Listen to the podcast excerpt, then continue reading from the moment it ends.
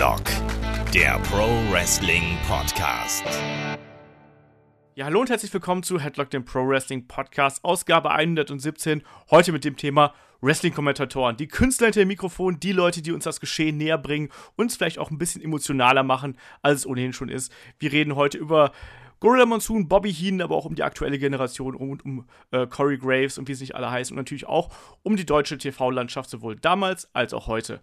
Mein Name ist Olaf Deich, ich bin euer Host und bei mir, da sind heute äh, zwei liebenswerte äh, Experten an meiner Seite.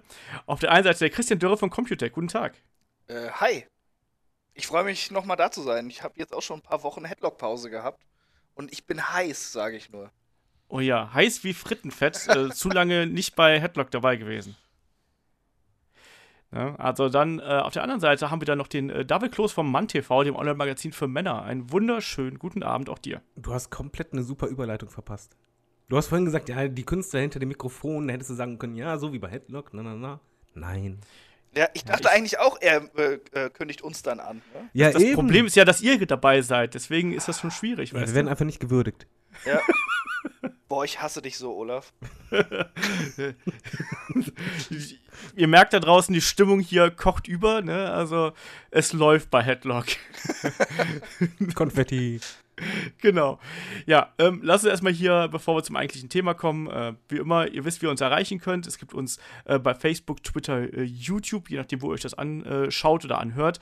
Ähm, ihr erreicht uns auch bei Instagram natürlich.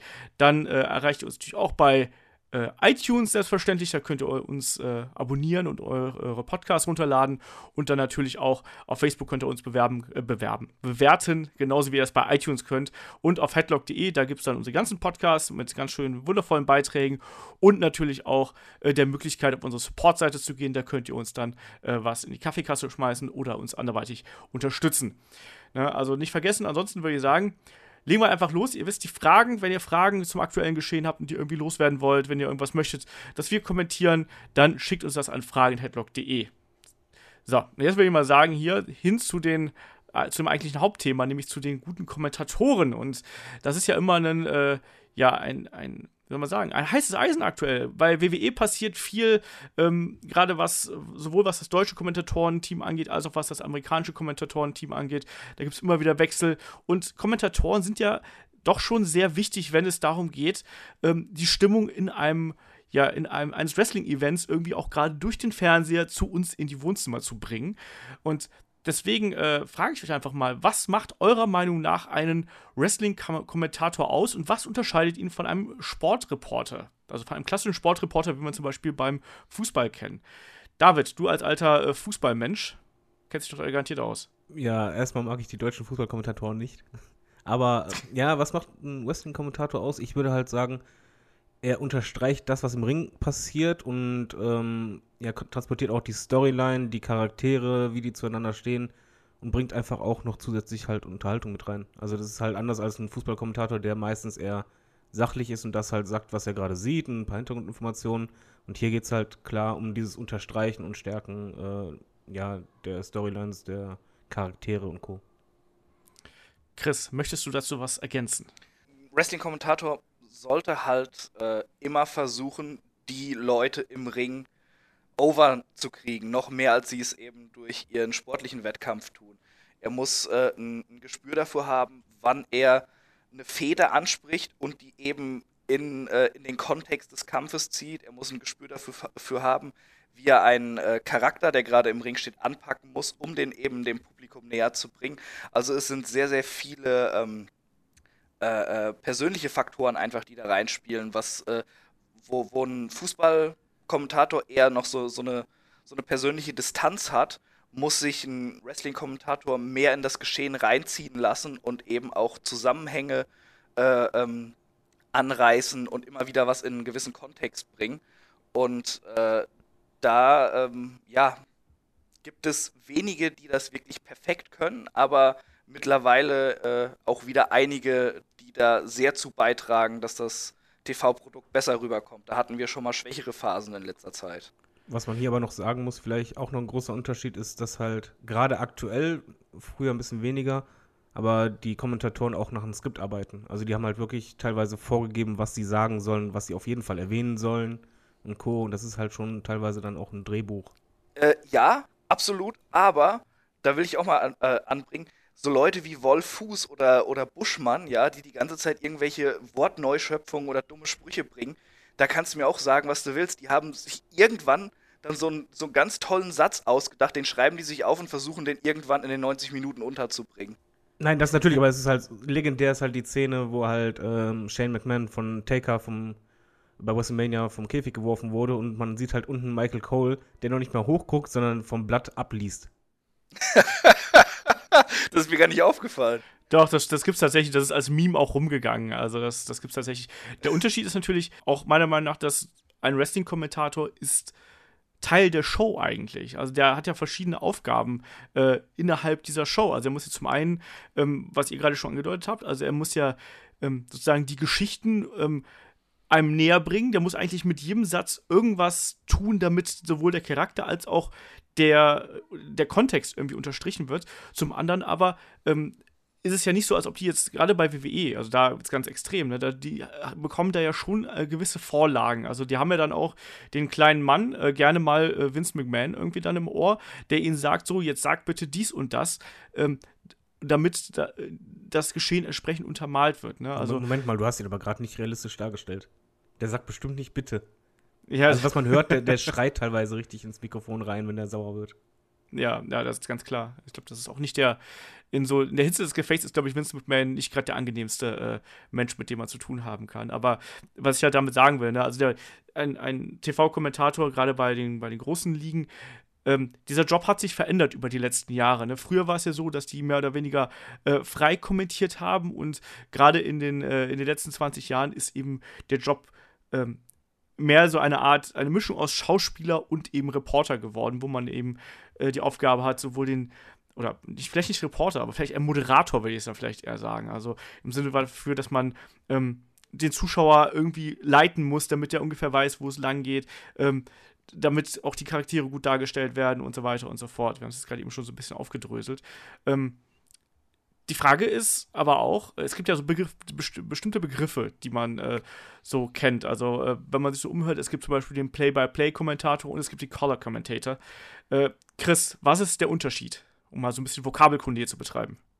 Äh, ja, der Play-by-Play-Kommentator ist eher der ähm, ernstere Kommentator, sag ich mal, der wirklich äh, gefasst auf das Geschehen im Ring eingeht, der jede, jeden Move, jede Aktion eben kommentiert und dem, dem Zuschauer zuführt.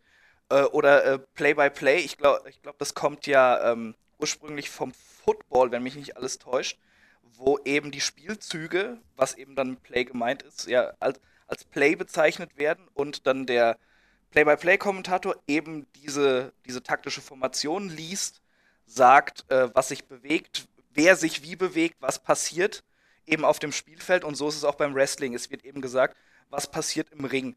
Der Color Commentator ist halt äh, eher so der, der eben die Farbe reinbringen soll, der, ähm, der noch mehr fast eine Rolle einnimmt in dieser Show. Das sind meistens ja Heel-Kommentatoren, äh, früher dann Bobby Heenan oder, oder ein äh, Jesse Ventura, heute dann eben Corey Graves, die ähm, auf der einen Seite dann äh, immer noch den, den Bezug zum aktuellen Geschehen einer Storyline und so herstellen, die dann aber auch immer noch mit, äh, ich, ich sag mal, Hintergrundinfos und äh, irgendwelchen speziellen Charakterzügen, die sie darstellen wollen, immer noch da reinreden, die halt einfach diese, äh, dieses normale Kommentieren mit, äh, mit zusätzlichen Informationen und Kontext dann anreichern. Genau, und halt mit mehr Charakter. Gen genau, mit mehr so. Charakter, ja.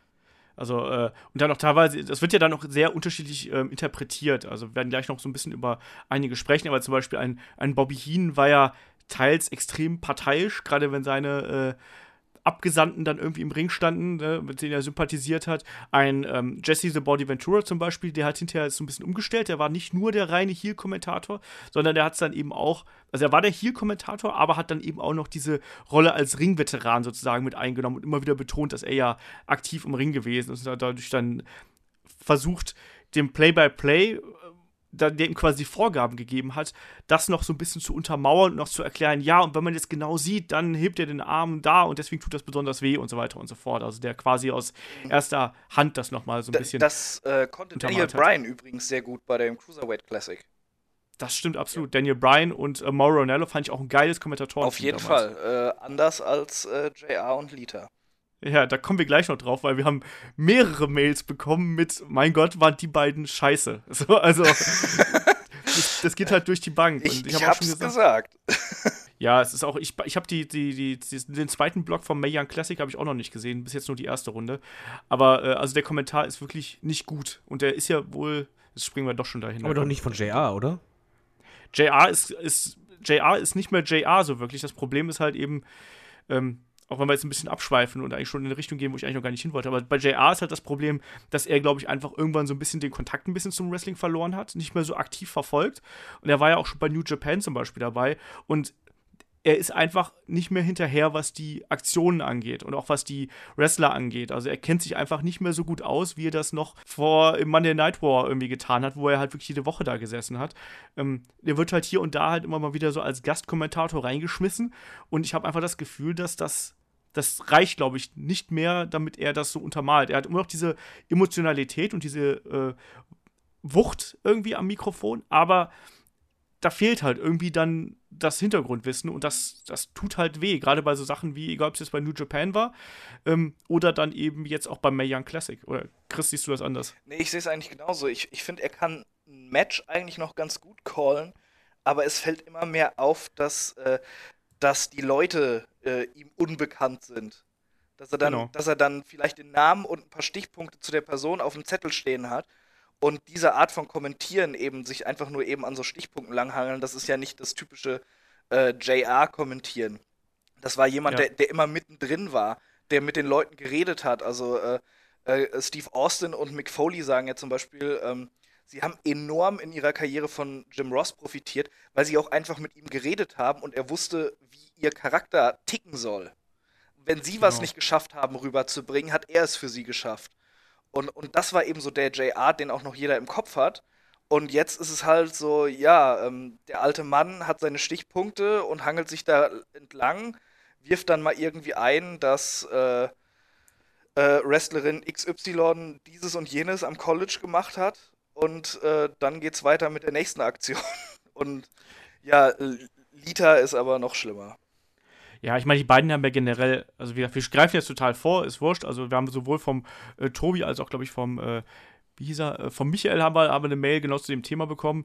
Ähm, weil das bewegt anscheinend gerade die Leute, weil es mal Young Classic ist gerade ja eins der großen heißen Themen bei, äh, beim WWE Network. Natürlich schauen das viele und äh, sind alle unzufrieden damit. Ne? Und die, beiden, also JR und, äh, und Lita, ähm, die haben auch gar keine Chemie zusammen. Du weißt, du merkst auch genau, dass die gar keine, da weiß nicht, wann der eine ansetzt, wann der andere aufhört. Die gehen gar nicht richtig aufeinander ein. Lita ist eh was, ist eh komplett neben der Spur, finde ich. Also du merkst einfach, dass die es gar nicht gewohnt ist, wirklich ausgiebig mit Worten umzugehen. So, das, das klingt jetzt total böse, aber du hast nicht das Gefühl, dass sie sich da wohlfühlt am Mikrofon. Und ähm, das ist ja wohl, sind ja wohl die, ähm, die Kommentarspur ist ja wohl nochmal neu gemacht worden, weil das das erste Mal wohl schon nicht besonders gut gewesen sein. Und jetzt beim zweiten Mal wirkt es, finde ich, einfach total krampfig. Man hat einfach das Gefühl, so die, die eine hat, das, ja, hat Angst, was Falsches zu sagen und der andere hat nicht so recht eine Ahnung, wovon er gerade redet. Und macht es aber halt so ein bisschen souverän, aber eben nicht mehr so gut, wie man es halt eben vorher gewohnt ist. Also, äh, Chris, was, ja. was würdest du speziell bei Lita da äh, bemängeln? Bei, bei Lita sind es so viele Sachen, die da reinspielen. Also, äh, das ist ja auch schon ein paar Podcasts her, da habe ich ja auch schon gesagt, ich kann nicht verstehen, dass die genommen wird. Sie hat einmal ähm, nicht gerade eine angenehme Stimme, muss man sagen. Ähm, und äh, auch bei diesen ganzen Panels vor den Pay-per-Views, meine Güte, labert die Frau teilweise eine Scheiße. Das, das, äh, das hört sich jetzt hart an. Also, also ich, ich, mochte sie auch immer als Wrestlerin und alles. Ich habe ich hab großen Respekt vor ihr, was, was sie auch geleistet hat im Ring und alles. Aber meine Güte, da, da, hat man manchmal so den Eindruck, äh, da, ja, äh, kennt ihr die Simpsons-Szene, äh, wo Homer nachdenkt und, und die Kuh tanzt in seinem Kopf? ja. So, so habe ich das, das Gefühl, manchmal ist das auch bei Lita, dann wird sie angesprochen und dann reagiert sie mit komplettem Nonsens auf das, was gesagt wurde. Und, und wunderbar war es dann immer, äh, wenn Corey Graves dabei saß und du ihm halt angesehen hast, wie unwohl er sich fühlte, weil diese Antwort so blöd war von ihr. Ja, sie ist auf jeden Fall nicht die Idealbesetzung, gerade auch für so ein, ein festliches Turnier, was auch wirklich halt was Großes ist. Also, dann hätte ich ehrlich gesagt auch lieber so jemand noch wie Trish Stratus irgendwie da gehabt, die A, eine angenehmere Stimme hat tatsächlich und B, aber auch immer besser gesprochen hat. Also, du hast es gerade angesprochen, Lita war eine tolle Wrestlerin und wir wollen ihr da gar nichts wegnehmen. Ne? Ist absolut eine Legende und war absolut wichtig für das Damenwrestling auch absolut. im Mainstream. Ne? Ähm, aber es ist halt eben nicht jeder zu einem Job hinter dem Mikro gemacht. Und sie gehört halt eben äh, leider ganz eindeutig dazu. Ich meine, ich habe so ein bisschen nachgeschaut. Sie hat früher wohl, gerade in dieser Phase, wo sie ihre Nackenverletzung gehabt hat, hat sie wohl mit äh, Jonathan Coachman äh, bei Heat äh, phasenweise mitkommentiert. Aber heute, also da, da passt einfach sehr, sehr vieles nicht zusammen. Und das macht tatsächlich auch ähm, ein guter Kommentar kann halt eben ein Match anheben und ein schlechter Kommentar kann ein Match, kann selbst ein gutes Match äh, ein bisschen kaputt machen und kann da, ähm, kann da ein bisschen die Luft rausnehmen. Also ich habe jetzt, wie gesagt, ich habe erst gerade die, äh, ähm, die, die erste Staffel oder die, diesen ersten Block durch mit der ersten Runde von, von dem Mae Young Classic und da zeigt dann äh, Kyrie Sane zum Beispiel diesen mega geilen ähm, Vorarm vom Top Rope und das wird dann kommentiert mit Oh yeah, äh, What, what a phenomenal forearm from the top rope oder sonst einfach. Noch nicht mal phenomenal, ich weiß es nicht mehr. Es war ganz furchtbar. Ich, deswegen habe ich noch nicht mal richtig gemerkt. Also, ich habe da gesessen, so Leute, das war so eine geile Aktion auch von dem Bewegungsablauf. Der kommentiert das doch entsprechend. Das ist wahrscheinlich ein Trademark-Move. Und ihr kommentiert das, als wenn die gerade den langweiligen Double X Handle Blow gezeigt hätte. So. Mhm. Nein, da passt ganz vieles nicht zusammen. Die beiden haben auch keinerlei Chemie zusammen und das ist halt auch eben das, was wichtig ist, finde ich. Also, wenn du zwei Leute nebeneinander setzt, die beiden, eigentlich müssen die beiden stundenlang zusammenhocken, um das vorher abzusprechen. Und müssen auch an sich, eigentlich müssen die beiden sich gut verstehen. Oder halt hassen, wie die Pass, wie Paul Heyman und Jim Ross zum Beispiel damals. Ähm, damit da irgendwie was zusammenpasst. Also entweder die Wut, dass man merkt, okay, da sind Emotionen drin, oder halt eben so, die verstehen sich. Aber bei den beiden ist es echt, da ist es halt gar nichts, oder? Ich, ich glaube, ähm, das ist, eine dieser seltsamen WWE-Kurzschlussentscheidungen so. Sie hatten zweimal unglaubliches Glück bei ihren Turnieren. Also beim, beim Cruiserweight Classic, Daniel Bryan und Mauro Ranallo hat fantastisch funktioniert. Absolut. Dann äh, das, äh, das UK-Tournament mit Michael Cole und Nigel McGuinness war auch echt super Kommentatoren gespannt. Da hat auch Michael Cole sehr, sehr gut funktioniert. Man kann ihn ja wegen vielen Dingen kritisieren, aber die beiden zusammen, hat, das hat super gepasst. Da, er hatte auch mehr Freiheit, ja, als genau. er sonst hatte. Also, weil ich glaube, da war der Herr McMahon nicht dabei und ich mhm. glaube, da konnte er mal so kommentieren, wie er eigentlich frei kommentieren würde. Ja, ja und, und diese beiden Duos haben halt sehr gut harmoniert. Und dann dachte sich, oh, okay, das, das, das äh, Frauenturnier. Hm, da brauchen wir dann ein neues Kommentatoren-Duo. Ja, äh, Jim Ross geht immer. Der hat einfach so, ja, der, der kommt an bei, bei den Fans, ja. Der wird ernst genommen. Ja, und dann ist es ja ein Frauenturnier, dann brauchen wir eine Frau, die kommentiert. Dann hat Trish Stratus wahrscheinlich abgesagt, weil, äh, ja, sie hat ja jetzt nicht mehr so viel am Hut mit der WWE. Hat ja auch ihre eigenen Projekte und so. Und dann, ja, dann Lita. Da, da wurde halt irgendwie mal wieder nicht nachgedacht.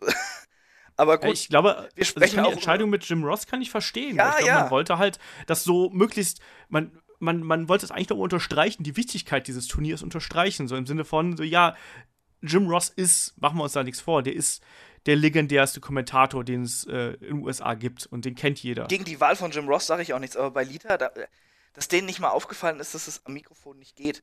Aber ja. gut, sie schleifen auch Booker T seit Jahren als Kommentator oder als, als Panel-Moderator damit und das geht halt auch auf keine Kuhhaut. Ja, das, äh, also wie gesagt, das Mae Young Classic, da gibt es, glaube ich, nicht viele Meinungen, aber es ist von der Kommentatorenauswahl her äh, nicht besonders glücklich. Ähm, lass uns doch mal gerade zum, zum nächsten Thema springen, wo wir gerade ähm, über Liter geredet haben.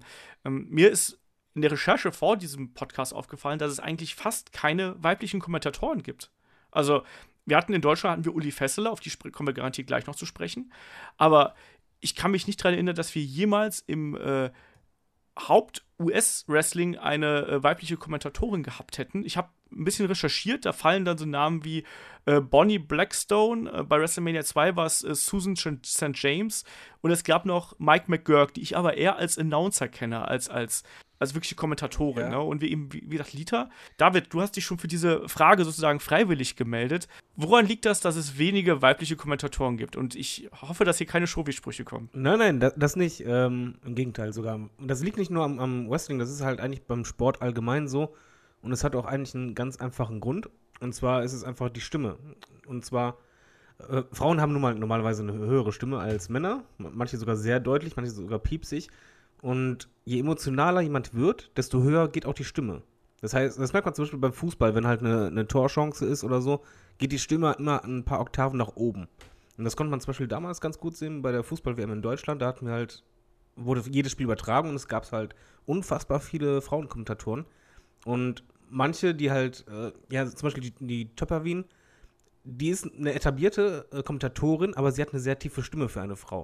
Und da waren halt andere Kommentatorinnen dabei, die hatten halt eine, in Anführungszeichen, normale Stimme für eine Frau. Und bei jeder Torchance oder jeder emotionalen Situation ging die Stimme so hoch, äh, dass es halt unangenehm ist. Und diese, ho diese hohe Stimme, ähm, das erzeugt innerlich, und das ist kein Witz, das ist halt wirklich so, äh, ein Stressfaktor beim Zuschauer. Und das geht auf Dauer irgendwann nicht mehr. Das heißt, gewisse hohe Töne sind halt echt unangenehm auf Dauer. Und deswegen nimmt man eigentlich eher äh, Männer und meistens auch welche mit tiefer Stimme, weil das halt angenehmer ist, weil diese Bandbreite nach oben, dieser Ausschlag, den gibt es da nicht. Deswegen kann ich das halt sehr gut verstehen. Das hat nichts mit fachlichen Wissen zu tun, sondern einfach mit den Voraussetzungen. Ja, aber es ist dann auch, also selbst wenn dann eine Frau eine etwas tiefere Stimme hat, also zum Beispiel Lita zum Beispiel, finde ich, das hat auch keine sonderlich hohe Stimme, aber da passt dann eben andere Sachen natürlich nicht zusammen. Genau, ne? aber, da, da ist es jetzt das Fachliche jetzt mal ehrlich. Aber sagen wir zum Beispiel, du merkst es auch oft, wenn halt Wrestlerinnen am Mikrofon sitzen. Und dann hast du halt welche, die halt das wirklich echt gut können, weil die halt einfach auch wissen, okay, ich heb meine Stimme nicht so sehr an. Sagen wir zum Beispiel, AJ Lee hat das sehr gut gemacht. Die hat nie die Stimme extrem hoch gehoben. Aber wenn du zum Beispiel Naomi gesehen hast oder ähm, eine von den Bellas, wenn die am Mikrofon waren, die haben im Laufe äh, ihrer Kommentare immer wieder die Stimme nach oben gehebt und das war dann für dich äh, unangenehm. Mhm. Chris, glaubst du auch, dass das mit der, mit der Tonhöhe zu tun hat, dass man einer Frau am Kommentar nicht zweieinhalb Stunden zuhören wollen würde, ohne gestresst zu sein? Ja, durchaus. Also äh, zumindest äh, in der heutigen Zeit. Ich denke mal, ein paar Jahre äh, zurück hat es eher was mit einem ausgeprägten Sexismus äh, bei Sportreportagen zu tun auch. Weil äh, man hat es ja auch in Deutschland mitgekriegt, wie schwer es viele Sportreporterinnen hatten, Fuß zu fassen, dann äh, ein Fußballspiel kommentieren zu dürfen oder sowas. Das hat sich ja mittlerweile zum Glück gewandelt. Ähm, aber ich, ich denke, das mit der Stimme ist halt einfach so der, der äh, auf jeden Fall der, der psychologische oder, oder, oder unterbewusste Punkt, der da wahrgenommen wird. Und dass es auch stimmt und dass es halt auch für die heutige Zeit eher gilt. Ähm, ja, aber äh, wa- was ich einwerfen muss, mal kurz, hat Renee Young nicht bei NXT mal eine Zeit kommentiert? Das kann sein, ja. Ich, Aber- ich meine, mich dran erinnern zu können. Vielleicht liege ich auch komplett falsch. Also Rainy Young, finde ich, also Rainy Young sich halt immer noch eher als Moderatorin bzw. Reporterin so äh, in, in ihrer Rolle, ne? Also die, hat- die hat ja ihre eigenen Shows, das muss man ihr ja lassen. Ja, ne? ja, ja, Aber das macht sie ja auch gut. Aber ich, ich meine, mich dran erinnern zu können, dass sie auch mal am Kommentatorenpult saß und ich fand es sehr kann sein. angenehm.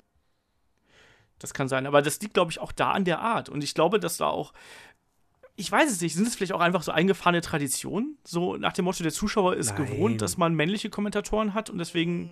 Ja. Nein, nein, nein, also würde ich nicht sagen. Also ganz, zum Beispiel, ich bin ja halt, kann man echt sagen, so ein bisschen showy, weil ich halt totaler Fußballfan bin, aber ähm, es gibt ja auch zum Beispiel weibliche Kommentatoren, die kannst du dir genauso gut anhören wie jeden Kerl. Also ganz ehrlich. Nee, also, das, das, das meine ich gar nicht. Ich meine, ich meine von oben, von oben, so dass das Office, dass das Office denkt, ähm, oder dass die, dass die Ligen denken, nein, äh, wir bleiben bei den männlichen Kommentatoren, so war es immer und so wird es auch immer sein. Ich glaube, die haben es schwieriger, aber ich glaube nicht, dass das der Hauptgrund ist. Ich glaube schon, dass sie halt, man muss ja so sehen, die WWE ist halt nicht nur äh, eine Wrestling-Firma, sondern sie ist halt eine Firma. Und wenn die Analysten jetzt sagen würden, hör hör mal, wir haben ja eh so und so viele Frauen, die zugucken, und es würde helfen, wenn eine Frau auch mitkommentiert, würden die das sofort machen. Aber die werden genauso Analysten haben und dann testen, ja, wie reagieren die darauf, wenn die jetzt zwei Stunden lang diese Stimme hören oder eine höhere Stimme hören als normalerweise. Ah, bei WWE, ich weiß nicht, dann hätten sie das auch mit Lita mal getestet. Ja, auch sehr norma- unang- normalerweise müssten sie, aber ich glaube, ich glaube, bei den Hauptshows achten die mehr drauf als bei den, äh, in Anführungszeichen, kleinen oder Special-Shows. Generell muss man aber auch sagen, vielleicht funktioniert auch so manche Gag dann halt nicht. Oder man muss dann vorsichtiger sein, dass halt, meine, da sitzen halt teilweise halt ältere Kerle, die halt schon kommentieren wie Jerry Lawler und ähm, das kann schon mal ein bisschen schwieriger sein. Ja, Jerry Lawler darfst du keine Frau da hinsetzen. Das, das, äh, das wird dann ganz schlimm. Dann redet der nur noch von Puppies. Ähm, Ja. Ja, aber ich weiß es nicht. Also ich tue mich da extrem schwer, das nur auf, äh, also wirklich nur auf diese Tonhöhe-Geschichte nicht, aber das zu, ist der äh, allgemeine zu Grund. begrenzen. Also Hä? das ist nur der allgemeine Grund, warum das im Sport oder bei Kommentatoren allgemein halt so ist, dass halt Frauen ähm, weniger vertreten werden, selbst wenn die es drauf haben. Und natürlich auch noch zusätzlich ein bisschen das eingefahrene Geschlechterbild, aber ich glaube oder hoffe, dass es heutzutage eigentlich nicht mehr so krass ist. Ich glaube halt schon, dass das noch so krass ist, glaube ich ganz ehrlich. Und ich glaube halt, dass danach gar nicht gezielt gesucht wird, sondern man sucht halt dann äh, Kommentatoren, sucht man sich halt irgendwie, äh, das, ich glaube, dass, dass die Kommentatorenposten ein relativ, das klingt jetzt vielleicht böse, aber so ein relativ inzestiöser Posten ist, weißt du, das wird halt, da gibt, da braucht man nicht viele von und da zieht sich, ähm, da ziehen sich die Ligen dann die Leute von unten hoch und das sind halt eben meistens Männer und da gibt es dann eben äh, wenig Frauen, die da Fuß fassen. Andererseits, wenn du dann eine Moderatorin suchst, egal ob es jetzt irgendwie eine Interviewerin oder sonst irgendwas ist, da kannst du dann auf irgendwelche Medienschulen, Universitäten, von mir aus Schauspielerinnen und ich weiß nicht was zurückgreifen, weil du da ja eigentlich nur vor der Kamera stehen musst und ein paar Sätze nett sagen Das, musst. das, ist, das ist aber auch zu vereinfacht, Also- finde ich. Also man merkt auch den Moderatoren bei WWE an, ob sie sich mit dem Thema auskennen und ob es ihnen Spaß macht, ob sie sich wohlfühlen oder ob es einfach nur irgendeine Schauspielschickse ist. das, das kommt natürlich noch mit dazu, klar. Ja, ich sag mal so, die Anforderungen an einen Kommentator sind auch höher als an einen Moderator, meiner Meinung nach. Und das ist schon mal was anderes. Auch muss man halt bedenken, äh, es muss auch genug Bewerber dafür geben, die in Frage kommen. Ich denke halt schon zum Beispiel, ja, viele wollen halt Moderatorin werden.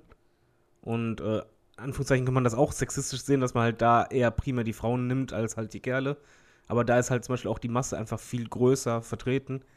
Ich glaube zum Beispiel, ganz ehrlich, wenn jetzt zum Beispiel eine AJ Lee sagen würde, ernsthaft, ich möchte Kommentator, äh, Kommentatorin werden bei WWE, äh, gibt mir eine Chance oder so, ich glaube schon, dass man da überlegen würde, weil es, du brauchst wirklich, wie Chris sagt, jemand, der halt sich dafür interessiert, der Fachwissen hat und der auch selbstsicher ist. Das muss man ja auch noch bedenken. Ein Kommentator muss sicher sein, wenn er jetzt die ganze Zeit stammelt, äh, wie ich zum Beispiel am Mikrofon, das kommt im Fernsehen nicht so gut rüber. Im Vergleich zum Mikrofon, wo das total gut rüberkommt. Das Mikrofon kommt gut rüber, aber ich nicht. Ja, aber, aber es ist halt wirklich auffällig. Also, dass, dass einem da nicht äh, wunder, wie viel einfällt, wenn es um äh, Frauen als Kommentator, als, als, als Kommentatorin geht. Äh, also, wie gesagt, es ist wirklich eine Handvoll, die da irgendwie mal äh, ihren Fuß in das, äh, das Wasser gesteckt haben. Aber andererseits, äh, ganz kurz kann ich jetzt mal einwerfen, wie viele Frauen, also oder Wrestlerinnen, wir hatten ja schon sehr, sehr viele am Mikrofon, ähm, und die haben ja Fachwissen, kennen sich mit dem Thema auf. Hattet ihr, wo ihr sagt, ja, der höre ich gerne zu, und wie viele davon waren wirklich Crap?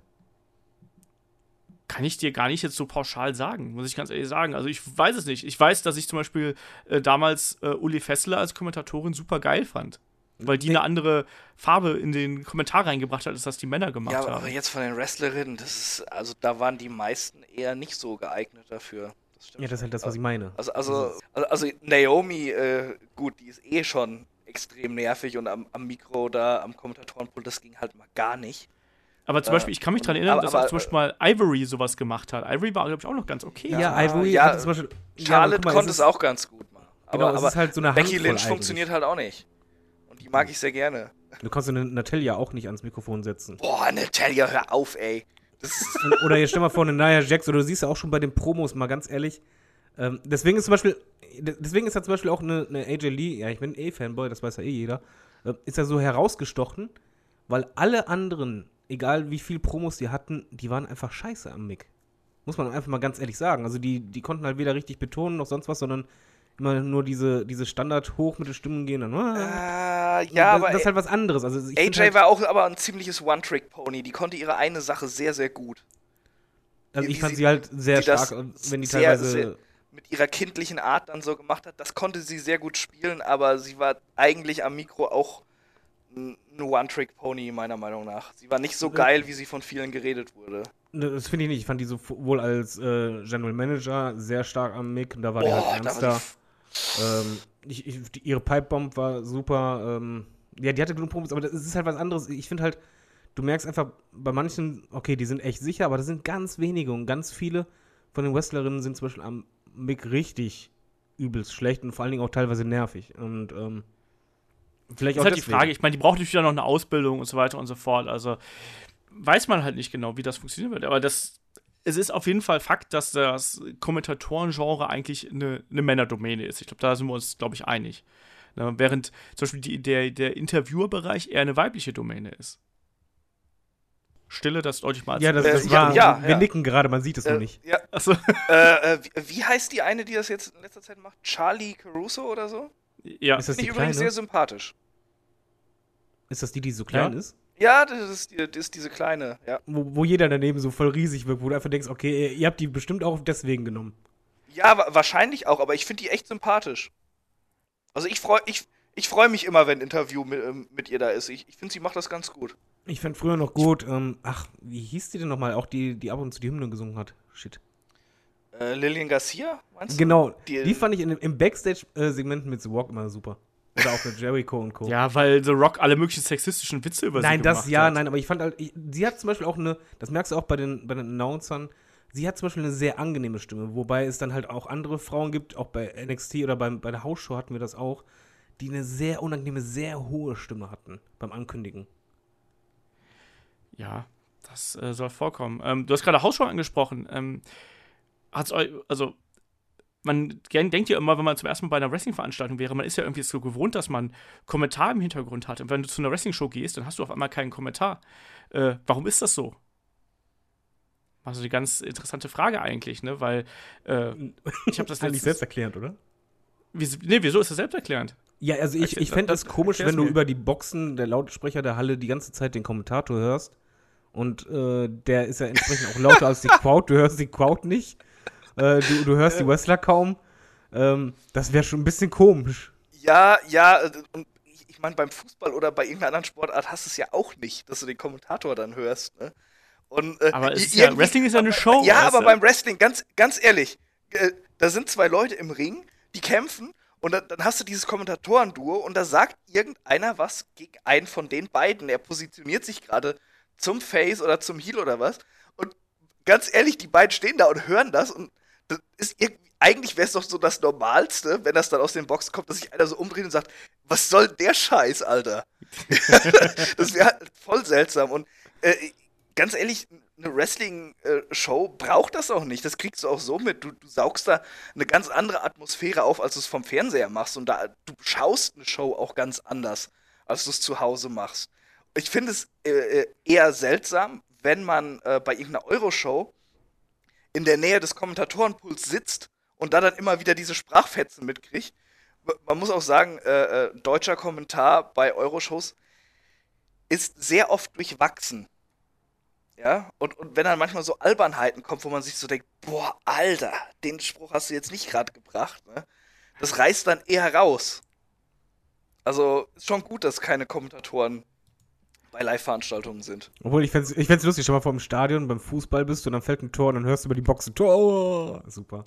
Also ich fand das beim ersten Mal, äh, ich habe auch zuerst gedacht, es gäbe äh, Kommentatoren in den Hallen quasi. Weil ich, das, ich war das einfach so gewohnt. Dachte ich auch. Ich dachte, es gibt einen Titan Throne. Äh, Titan Throne. Das, das hat mich total fertig gemacht. Ohne Scheiß, bei der ersten Hauptshow, ich kam da rein, setz mich hin und guck einfach nur so, was ist das?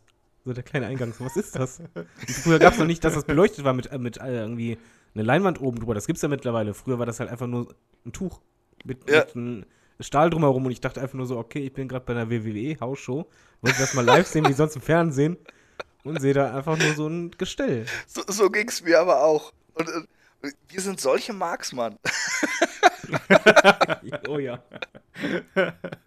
Ähm, aber ich würde mal sagen, Chris, du hast gerade eben schon äh, die Schwierigkeit des deutschen Kommentars angesprochen und äh, auch die, äh, wie soll man sagen, wie das bei Euro-Events quasi oder deutschen Events dann auch irgendwie äh, verwendet wird. Äh, lass uns doch da einfach gerade mal den Kollegen Sebastian Hollmichel von der WXW einspielen. Mit dem habe ich mich im Vorfeld ein kleines Interview geführt und äh, das wollen wir an dieser Stelle einfach mal hier reinbauen. Ja, und an meiner Seite begrüße ich heute den Sebastian Holmichel, den Kommentator von Westside Extreme Wrestling. Einen wunderschönen guten Tag, Sebastian. Ja, schönen guten Tag, Olaf. Ja. Stell dich doch vielleicht gerade mal ganz kurz unseren lieben Hörern vor, weil äh, es ist ja leider so, dass nicht jeder die WXW kennt. Ja, also ich bin äh, der Kommentator, sozusagen jetzt ja auch dann der Head-Kommentator von WXW. WXW ist ja die Promotion in Deutschland aus Essen mit jetzt unserer Fight Forever Tour mit 28 Shows. Also wir kommen ja jetzt ungefähr auf 8, 60 äh, Events im Jahr und kommen ja überall in Deutschland, auch in eure Nähe, gehe ich zumindest von aus. Und ja, was gibt es sonst noch zu sagen? Die, die wichtigste Frage ist ja eigentlich, wie bist du an den Job gekommen damals? Oh, ja, die, äh, das ist, äh, da hast du recht, das ist nicht nur die wichtigste Frage, sondern das ist auch die häufigst gestellte Frage. Ähm, um es ganz kurz zu machen, oder ja, es gab damals wirklich ein ganz normales Ausschreiben auf der Homepage mit Bewerbung, mit Lebenslauf, habe ich damit zugetippt und allem möglichen ne, Motivationsschreiben, wie sich das so gehört. Und ganz eifrig, ja, ganz ja, vorbildlich. Ja, ja, ja, weil ich dachte, ich bewerbe mich, also schreibe ich eine Bewerbung. So, Punkt. Dann habe ich natürlich im Nachhinein mitbekommen, dass da auch so einfach äh, zwei Zeiler mit Tippfehlern per Mail kamen, aber ja gut. Ähm, natürlich ne, wurden dann halt eben ein paar Leute ausgewählt, ich glaube fünf oder sechs, die halt kommen sollten. Und dann wurde man in verschiedene Teams zusammengesteckt das war auch schön in der Turbinenhalle, in so einem Backstage-Raum. Äh, ähm, ja, und da wurden halt einem alte Matches vorgelegt. Ich glaube, das war ja von Karat. Ja, und dann äh, wurde da gegenseitig kommentiert in wechselnden Teams und äh, am Ende kam dann nach zwei Wochen oder so kam dann der Anruf, dass ich es dann halt geworden bin und natürlich auch Christian Bischoff damals. Und wir beide genau, waren dann die ersten, die extern quasi über dieses Bewerberverfahren da drin waren. Wie, wie klangen damals deine ersten Versuche? Warst du, du musst doch wahrscheinlich mega nervös gewesen sein, da zu sitzen und so. Absolut. Du warst ein langjähriger Wrestling-Fan und auf einmal darfst du quasi so hinter die Bühne, darfst sehen, was da passiert und hast quasi die Chance, ins Wrestling-Geschäft in einer kleinen Rolle irgendwie einzusteigen. Da muss doch die Pumpe gehen. Ja, klar. Also auf jeden Fall ist man dann auch nervös gewesen, aber vor allen Dingen wurde ich äh, nach Mannheim geködert. zu ähm, Mannheim Mayhem war es damals, an meinem Geburtstag, dem 14.07.2013. ich hatte am nächsten Tag noch eine Klausur in der Uni zu schreiben, aber ich sagte mir, ja komm, jetzt musst du da hin, jetzt bist du ausgewählt worden, das war irgendwie zwei Wochen vorher oder so. Und dann hieß es von Christian Michael Jacobi, ja, ein Match, das machst du dann, den Rest, den erledigen wir. Wer auch immer wir war, also was mir ja nicht klar war. Ja, und da musste ich mich halt auch vom Lockerroom ganz äh, ordentlich vorstellen. Auf Englisch und Deutsch damit die erstmal wissen, wer ich überhaupt bin. Und habe natürlich gleich den Ring mit ab aufgebaut und diese ganzen Sachen. Bühne gab es damals noch nicht so in dem Umfang. Ja, und dann äh, meinte ich zu Christian, ich weiß es nicht, zwei Stunden vor der Show, ja, welches Match mache ich denn? Worauf kann ich mich einstellen? Worauf kann ich mich vorbereiten? Und dann meinte er, ja, wir machen einfach alles zusammen. Und dann war er so, okay, hm, ja, dann war ich wirklich nervös. Und nicht nur im Anzug da wieder in so einer brütend heißen Halle zu sitzen im Hochsommer. Ja, sondern auch mit dem, mit dem Chef quasi persönlich äh, gemeinsam dann durch ein Event dann zu gehen und dann halt alle Matches zu, äh, zu kommentieren. Ja, und in der Kombination am Ende war das dann wohl alles okay. Ich habe das auch später natürlich dann alles nochmal angeguckt und ich wurde ja auch gefeedbackt, wie auch bis heute werden wir von intern auch gefeedbackt. Ähm, aber es war nicht so schlimm, dass es da irgendwie ein Problem gab. Natürlich, da wurde am Anfang je alles abgeschrien, was es gab. Man war total aufgedreht, voller Adrenalin und dachte, ja, jetzt zählt's. Und es zählte ja auch. Also man sollte sich da jetzt auch nicht dann, war mir klar, nicht äh, total versagen. Aber das war alles in Ordnung und Christian hat mir da auch, ja, eben auch gut durch die, durch die, äh, durch die drei Stunden geholfen, die wir dann da gemeinsam am Tisch saßen. Nebst einem 5 Liter Volvic-Kanister, den wir gemeinsam geleert haben. Ja, ansonsten übersteht man das ja auch nicht in der Hitze. Das hat man auch zuletzt in der. Äh, in Köln hat man das ja gut gesehen mhm. und ich mhm. glaube auch in Oberhausen war es ja auch noch so schön warm. Äh, ja, in Köln Shortcut, Shortcut to the Top war super heiß und es gibt halt immer wieder Events, die sind ähm, Ja, eben gerade in der Sommerphase, wo es dann halt sehr, sehr warm wird. Markthalle erwarte ich jetzt am Freitag auch wieder. Ach, wir sind jetzt in einem anderen Zeitfenster. Ach, jetzt sind wir wieder zeitgereist, Olaf. Kein Problem, alles gut. Also in der Markthalle erwarte ich auch immer Hitzeschlachten und äh, ja, das gehört dazu. Da muss man natürlich dann den Kopf irgendwie versuchen, frisch zu halten. Äh, mittlerweile habe ich davon Abstand genommen, allzu viel zu trinken, weil das ist halt eben auch, äh, dann passt du mal nicht auf und dann stößt du irgendwie mit dem äh, Becherchen ans Headset und so welche Sachen. Also, wie gesagt. Schwierig. Ja, wir haben uns da halt eben auch entwickelt, was das angeht. Ja. Also wenn du die Ähm, ersten Kommentatorspuren hörst, oder es gibt ein super Event aus Steinheim von vor, wann war die zweite Steinheim-Show? Vor drei Jahren, sage ich jetzt einfach mal. Und da gibt es eine Kommentarspur mit mir, Christian, Tess und Felix Kohlenberg im Wechsel. Und die ist ultimativ. Also da passiert alles. das kann ich dir sagen. Was ist denn die besondere Herausforderung gerade am deutschen Wrestling-Kommentar? Mhm. Naja, also ich würde vor allen Dingen sagen, dass ja die meisten Leute halt eben mit Wrestling auch englischen Kommentar assoziieren. Also von vornherein halt davon ausgehen, ja, ich möchte das gerne auf Englisch sehen. Jetzt ist WXW natürlich ein deutsches Produkt in Deutschland, was natürlich aber auch mit WXW Now und unseren Kollegen jetzt mit Rico und äh, Adam Polak und natürlich auch äh, Jeremy und Alan natürlich auch in englischer Sprache verfügbar ist. Aber ich denke, die ja, gerade die Kernaufgabe der letzten vier Jahre war halt eben durch den Kommentar halt eben auch eine ja, Bindung zu deutschen Fans halt eben aufzubauen. Und die eben nicht Mhm. unbedingt sagen, ja, ich bin jetzt der WWE-Fan, der New Japan-Fan oder sonst etwas, sondern die mit reinzuholen. Die können dann ja wählen, Englisch, Deutsch. Und dann eben auch die neuen Fans, die wir überall halt in Deutschland bekommen, dann halt eben auch den möglichst einfachen Einstieg halt zu wählen, äh, zu bieten zu können. Ist das auch das, was für dich den äh, Kommentar auszeichnet, so eine Art emotionale Brücke zu schlagen, äh, sowohl zu den Kämpfen, aber auch zu der Promotion selber? Ja, auf jeden Fall. Also das Ding ist ja einmal immer die Emotion und dann ist natürlich dann genau die Frage, erzähle ich nur das, was passiert? Also sage ich, okay, das war jetzt ein DDT. Oder erzähle ich die Geschichte um den Move herum, warum der da gerade jetzt passieren muss, warum das jetzt für, für, ja, was das jetzt für den Wrestler bedeutet und was das halt eben mit ihm macht, im übertragenen Sinne. Also auf der einen Seite ist es halt eben natürlich klar, es ist kein Sportkommentar im eigentlichen Sinne. Auch wenn bei uns im Gespann immer oft das Wort absolut fällt, was ja unter Sportkommentatoren durchaus immer auftritt, sobald der eine eine Meinung vertritt und der andere dem zustimmen möchte. Das, das Wort ist aber auch sehr beliebt im WXW-Kreis. Also ich habe das mittlerweile auch schon aufgenommen. Ja, das, das ist schon wieder, genau. Nein, das, das basiert natürlich auch auf so einem, so einem alten Wechselspiel und äh, ja, das, das gehört einfach dazu. Um auf deine Frage zurückzukommen, halt eben die Emotion ist wichtig, die Action halt rüberzubringen. Auf der einen Seite so, dass auch äh, ein Erstzuschauer oder Tante Erna das versteht und natürlich auch trotzdem noch ähm, entertaining genug ist, um halt eben auch Langzeitfans halt eben durchaus noch ähm, ja, zu begeistern. Wäre halt ab und Mhm. zu auch mal ja, eben was Unterhaltsames bieten zu können. Und wie, wie soll ich sagen, also ich hatte ja die große Gelegenheit, halt eben mit Leuten zu sprechen, wie Vince Russo, wie Jeff Jarrett, wie Matt Stryker ähm, und mich auch austauschen zu können, was im, an einem Kommentar wichtig ist. Und dazu haben wir natürlich auch, ich glaube, zweimal einen Workshop gemacht mit Tess und äh, Christian, also Christian Michael Jacobi.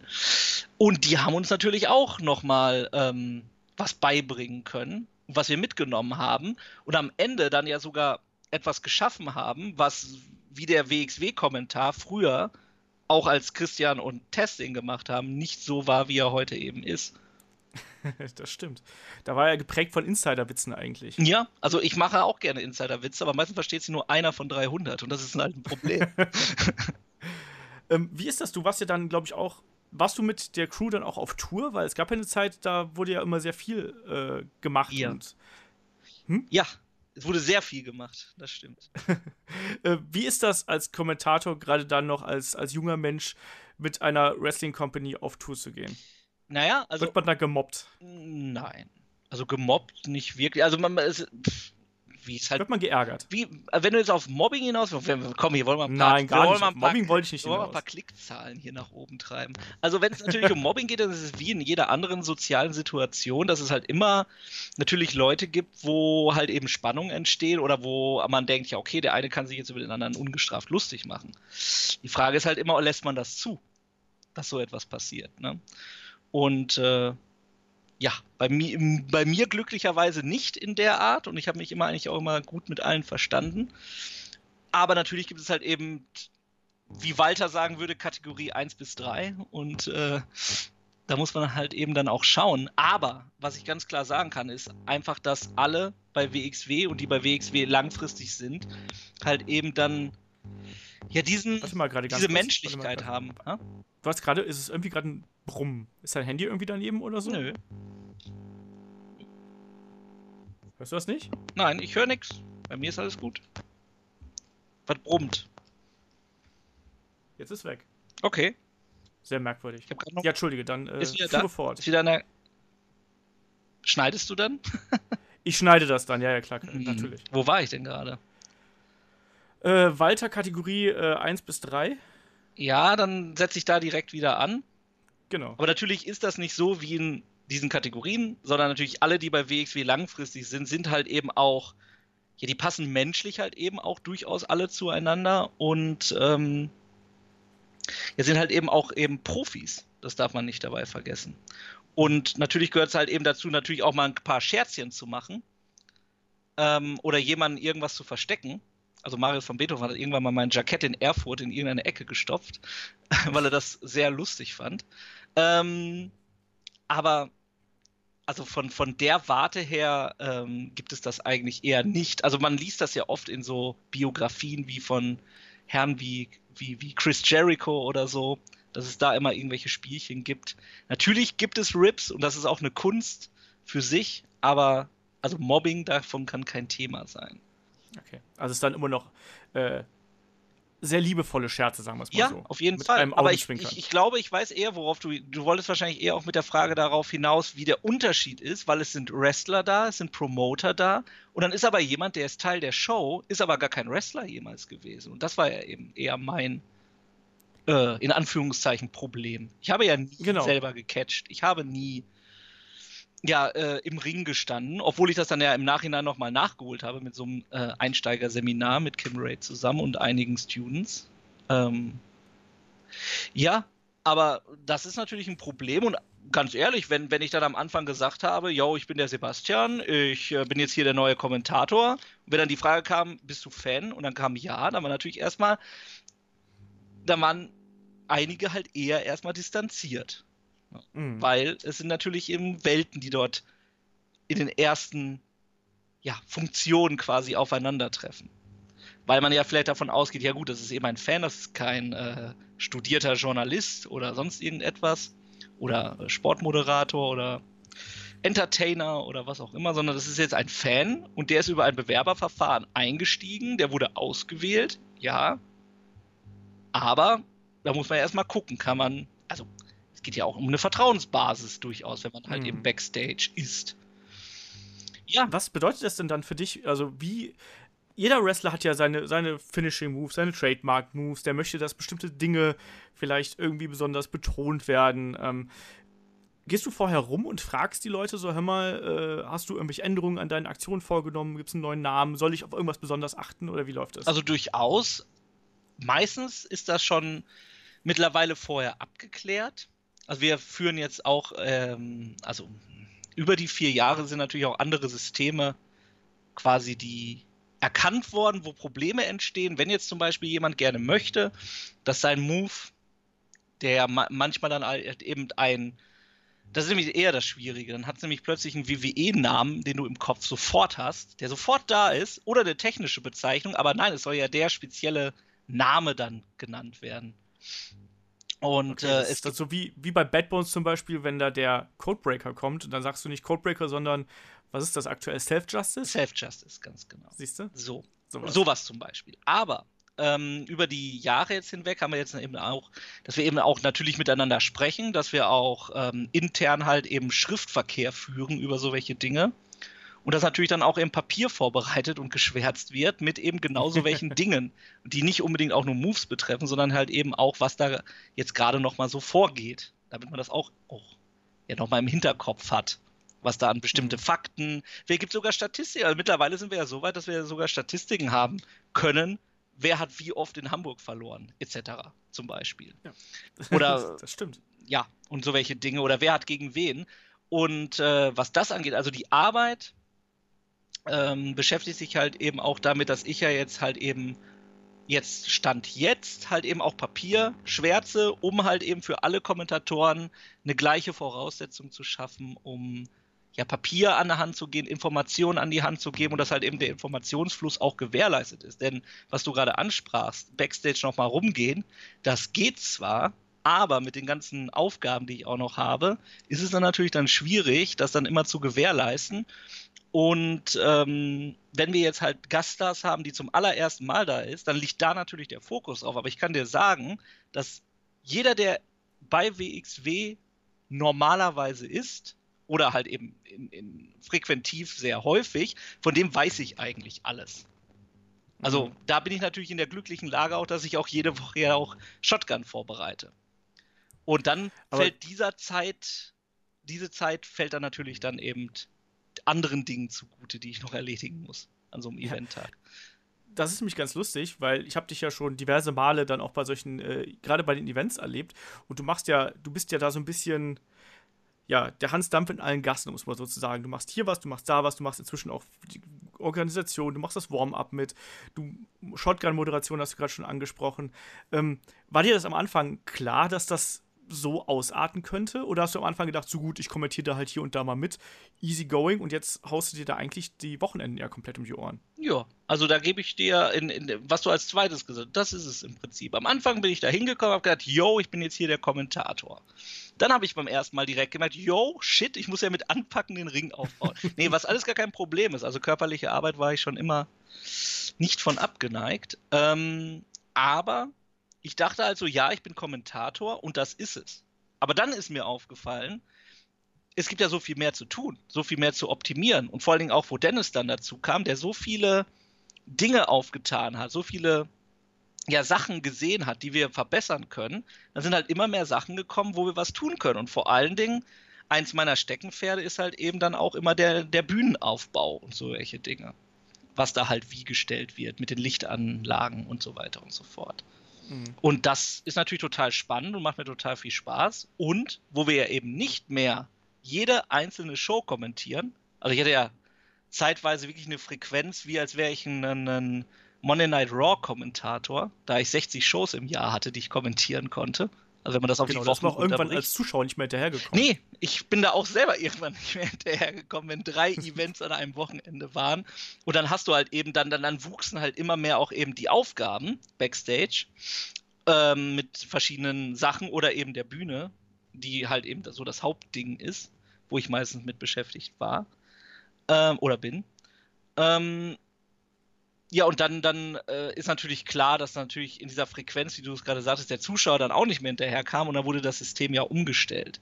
Halt eben, dass wir halt eben die wöchentlichen Shotguns halt eben haben, wo wir ja auch eben auf Matches zurückgreifen, die schon auf der Tour passiert sind und natürlich halt eben die Marquis- und Feature-Events halt auf WXW Now. Mhm. Ja, die entscheidende Frage natürlich jetzt, wenn sich jetzt Leute da draußen fragen, von unseren Hörern äh, fragen, Mensch, ich habe vielleicht eine viel schönere Stimme als der Sebastian oder ich würde das auch ganz gerne mal machen. Gibt es da eine reelle Chance in Deutschland als Wrestling-Kommentator zu arbeiten? Ähm, ja, absolut, würde ich sagen. Also arbeiten ist natürlich immer, ne? Man, man, muss, man muss ja auch arbeiten wollen. Und ja, kommentieren ist eine Arbeit. Ich saß früher vielleicht auch mal vor dem Fernsehen und habe mir gedacht, was erzählen die da? Aber da steckt natürlich immer, ja, so viel dran und drumherum, um das halt wirklich auf den Punkt zu bringen. Und ich kann aber sagen, es gibt natürlich viele andere Promotions auch in Deutschland.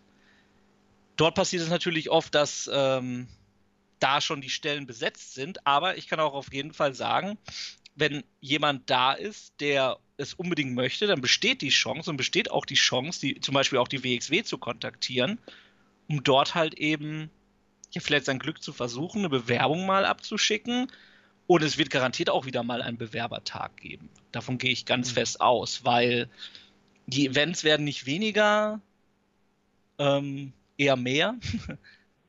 Und ähm, da muss man halt eben auch gucken, ist das überhaupt zeitlich dann für jeden machbar? Im Moment bin ich noch, immer noch in der Situation, dass es geht, trotz dass ich jetzt halt eben meine acht Monate alte Tochter habe. Und trotzdem hat es dieses Jahr noch geklappt. Außer München war ich, glaube ich, überall dabei, was kommentiert werden musste. Und auch sonst bin ich ja dann halt eben da, um aufzubauen, die Musik zu machen und was halt sonst so ist. Ähm, ja, aber ich denke, also, die, die, die Gelegenheit ist auf jeden Fall so günstig wie nie, heutzutage halt eben auch als Kommentator in Deutschland halt eben an Arbeit zu kommen. Oder zumindest irgendwie damit einzusteigen. Jo. Ich glaube, das ist ja eigentlich das, das Interessanteste an der Sache. Ja, du hast gerade schon gesagt, die Fight Forever Tour läuft. Also da ist dann, glaube ich, der nächste große Event, der dann, wenn dieser Podcast online ist, der dann ansteht, ist dann äh, die World Tag Team League in Oberhausen. Da ist dann äh, drei beziehungsweise vier Tage volles Programm. Ja. Da sind wir natürlich auch äh, vor Ort. Jetzt sogar also, beide, beide hätte ich sogar zwei Stunden am Stück kommentieren müssen. das wäre auch eine lustige Herausforderung. Also darauf hätte ich mich auch neben dem Match, also neben dem Ironman-Match, hätte ich mich darauf auch unglaublich gefreut, weil ich nicht gewusst hätte, wie das irgendwie klappen kann, ohne irgendwie durchzurotieren oder so. Aber ja, das haben wir uns, glaube ich, alle gefragt, wie das äh, funktionieren sollte, auch als Fan. So. Naja, das kann ich auch. Ich habe es mitverfolgt und es war auch eine interessante Diskussion. Aber eben, das ist ja das Besondere, wenn ja halt endlich mal wieder so über etwas diskutiert wird. Wie schön wäre es gewesen, auch danach darüber zu diskutieren. Wie war es, wie ist es angekommen und so weiter und so fort. Also immer was Neues zu probieren, ist auf jeden Fall was Gutes. Denke ich. Ja, das auf jeden Fall. Das auf jeden Fall. Aber ich würde sagen, wir sehen uns dann spätestens in Oberhausen wieder in alter Frische. Ja. Und äh, ich bedanke mich auf jeden Fall dafür, dass du hier die Zeit genommen hast. Gerne. Und äh, wünsche dir noch äh, frohes Schaffen äh, bei dem, deinem Tun bei der WXW. Ja, vielen Dank und ich freue mich auf jeden Fall auf jeden und auch auf dich, wenn ich euch dann wieder in den Hallen sehe. So machen wir das. Mach's gut, Sebastian. So, das war Sebastian Heumichel von der äh, WXW und er hat so ein bisschen darüber gesprochen, was die Herausforderungen auch sind, ähm, einen deutschen Kommentar rüberzubringen. Ähm, aber ich glaube, wir haben alle mit deutschen Kommentar angefangen, schätze ich einfach mal. Ne? Also, weil früher, da lief ja Wrestling irgendwie auf Tele 5 oder auf DSF hinterher. Ähm, Chris, wie war das bei dir, als du angefangen hast zu schauen? Hast du gleich versucht, irgendwie an englischen Kommentar in irgendeiner Form, also an, an die Original quasi ranzukommen, oder bist du auch erstmal beim deutschen Kommentar versackt? Original rankommen, du, ein Witzbold bist du. Das, das, äh, das hätte ich doch eh nicht verstanden. Da, da war ich doch auch keine Ahnung, also, also, als ich dann wirklich angefangen habe, äh, regelmäßiger zu gucken, Attitude-Zeit oder so, äh, das, das, war für mich einfach ein seltsames Erlebnis, da die, die, diese komische amerikanische Show. Ich war froh, dass ich da Deutsche hatte, die mir das erklärt haben und mich da so ein bisschen äh, reingebracht haben. Also ich glaube, ich, glaub, ich wäre komplett überfordert gewesen, wenn ich da die englischen Kommentatoren gehört hätte. Wahrscheinlich hätte ich sie noch nicht mal gemocht, weil äh, ja, da da, da konnte ich halt noch kein richtiges Englisch. Und äh, dann wäre es mir wahrscheinlich eher auf den Senkel gegangen. Von daher äh, war ich schon sehr, sehr froh, dass äh, Carsten Schäfer und Günther Zapf da ziemlich engagiert bei der Sache waren. Ja, für viele ist ja Carsten Schäfer gerade so die, die Stimme der Kindheit, also für viele ja. Wrestling-Fans. David, war es bei dir genauso? Äh, ja, allerdings habe ich ihn mit der netten Dame äh, zusammen gehabt am Anfang. Mit Uli Fesseler. Ja, das war äh, schrecklich. Also Gün äh, Carsten, Carsten Schäfer fand ich von der Stimme her schon, ähm, ich muss dazu sagen, er hat halt eine super angenehme Stimme. Und ja. ähm, auch wenn er sehr bildhaft immer spricht und gesprochen hat, gerade beim Undertaker und Co., ähm, wusste er doch irgendwie zu unterhalten. Also er, er gefiel mir auch als Kind ähm, und ich hatte halt das Problem, dass halt äh, ja Uli Fessler äh, seine äh, Partnerin war und die war so trocken und gelangweilt. Es wirkt halt wirklich, als würde die, die halt, wahrscheinlich war es auch so, doch gar nicht. einfach ein Skript ablesen. Nee, Moment, ist nur mein Eindruck. Ich habe nur, ich kann nur sagen, Moment, die ersten äh, Westing-Versuche richtig nach WrestleMania 6 hatte ich halt, indem ich mir halt bei Bertelsmann damals äh, die ganzen Videokassetten gekauft habe. Moment, ich muss sagen, dass es gab, die alten Videokassetten sind nicht von Carsten Schäfer und Uli Fessler kommentiert worden. Das war eine andere. Ich hatte aber mit Carsten Schäfer und einer Frau. Ja, ja, es gab noch eine andere Frau. Ja, das ist lustig. dann, ist es, dann ist es die gewesen, auf jeden Fall, weil die steht nicht in der Liste.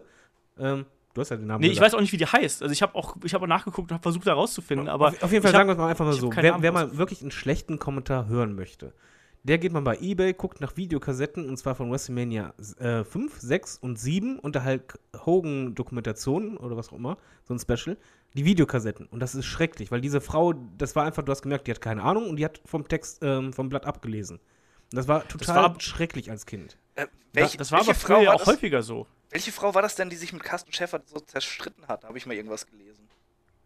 Ich glaube, das war Uli Das Fessler, war Uli oder? Fessler, ja. Das war Uli Fessler, ja, ja. Die habe ich so gar nicht mehr mitgekriegt. Das, das war so.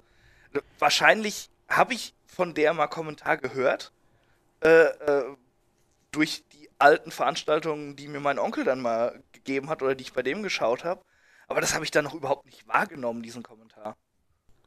Ja, aber sie hat halt, die hat halt, also äh, diese andere Frau, deren Namen wir jetzt nicht mehr wissen, die hat halt mit Carsten Schäfer zusammen die alten Tapes kommentiert. Und als das dann hinter ins Fernsehen kam, war es dann äh, zum Beispiel WrestleMania 8 und so. Das war dann Carsten Schäfer und Uli Fessler. Ich mochte Uli Fessler immer gerne, auch äh, in der Kombination mit Carsten Schäfer, Okay, weil Moment, Moment, dann muss mal offiziell mich entschuldigen. Also Uli Fessler war es nicht. Ich kenne den Namen von einer Frau nicht, die war gemeint. Ähm, weil ich fand, Uli Fessler war immer eine gute Ergänzung zu dem, was äh, Carsten Schäfer gemacht hat, weil du hast es ja gerade so ein bisschen angesprochen. Ich finde, Carsten Schäfer war ja immer so sehr in dem, in dem Produkt verhaftet in irgendeiner Form ne, und war da immer sehr drauf bedacht, das halt so zu betonen. Uli Fessler war der emotionale äh, Gegenpol dazu. Also die hat dann immer so, ja, und die hat auch hin und wieder dann einfach zu so äh, irgendwelchen Männern gesagt, so, ja, nee, der sieht ja auch einfach mal richtig gut aus und so, ne? Also, die war da halt schon sehr menschlich und wirkte halt nicht so ähm, maschinell, wie das der gute Carsten dann hin und wieder auch mal gewesen ist, wo du das Gefühl gehabt hast, so, ja, okay, der macht seinen Job hier echt gut und der hat auch eine gute Stimme. Aber, äh, ja, das war eben. Ich war jetzt nie ein riesengroßer Carsten Schäfer-Fan, muss ich dazu sagen. Also ich Nee. fand Carsten Schäfer am besten mit Günther Zapf. Vielleicht halt auch, weil es Kindheit war, aber ich fand, die beiden haben echt gut harmoniert. Ich fand die Stimmen gut. Ähm, was man hier nochmal anmerken musste, weil der Chris hat es eigentlich richtig gesagt, auch bei mir ist es halt so, hätte ich mit Englisch angefangen, ich weiß nicht, ob ich Wrestling-Fan geworden wäre, weil ja, es hat einfach geholfen. Man konnte kein Englisch, also ich kann es immer noch nicht gut, aber ist egal. Aber ähm, die haben das halt erklärt und einen auch wirklich geholfen, dass du da überhaupt reinfinden kannst. Man muss ja so sagen, Wrestling ist halt etwas, was du, wenn du das einschaltest, beim ersten Mal nicht verstehst. Du verstehst vielleicht die Regeln noch ein bisschen, aber diesen ganzen Hintergrund, die Storylines und Co. Und da war der deutsche Kommentar auf jeden Fall hilfreich, dass man überhaupt ein richtiger Fan werden konnte. Ja, also du brauchtest ja auch jemanden, der dich so ein bisschen da ranführt und der dir auch die Sachen erklärt und äh, auch die Begriffe ja auch so sehr häufig wiederholt. Also das war immer das, was mir halt aufgefallen ist. Also dass da gerade im Deutschen so, ähm, manche Sachen wurden ja eingedeutscht, deutsch, ne, und manche Sachen dann eben auch nicht. Und dann, dadurch hat man sich die Sachen aber auch dann teilweise besser gemerkt. Ja, äh, man muss sowieso sagen, dass, dass sich da auch in der deutschen Kommentatorenlandschaft, da sind manche von der Qualität her nicht mehr so, wie es früher mal war. Also ein Carsten Schäfer und Günther Zapf so zur, ja, so, so, so Attitude-Zeit, ja, fand ich super. Dann hinterher haben die sich teilweise in ein Geschwätz verloren, dann so 2005, Mhm. 2006 rum. Da hat, hatte man so gemerkt, äh, äh, äh, Carsten äh, musste so mit Gewalt alles geil finden und Günther Zapf hat nicht wirklich aufgepasst, wollte lieber über Football reden. Und, und teilweise waren halt wirklich so Momente da drin, wo, wo Carsten ihn dann wieder gedisst hat, ja, so, so, so aus Jux, wie, wie sie das immer gerne gemacht haben. Und Günther Zapf hatte gar nicht aufgepasst. Der sagte einfach so, und, und dieses und jenes. So, so. Das, das war halt vollkommen absurd teilweise. Ja, also. Aber zu der Zeit hast du da noch deutschen Kommentar gehört? ja, das wollte ich mich auch gerade fragen. Da, das war nämlich schon die Zeit, da bin ich sehr äh, Richtung US-Original Ja, das, abgedriftet. das ist ja sehr schön für euch, ihr, ihr Smart-Mark-Arschlöcher. Moment, Moment, das hat nichts mit Smartmarkt zu tun, sondern einfach mit der Zeit, als man plötzlich schnelleres Internet hatte. Ja, das hatte ich nämlich nicht, ja? Ich war taped, ich habe ich hab vom Ta- ich habe die ganzen Videokassetten vom Tape Trader gekauft.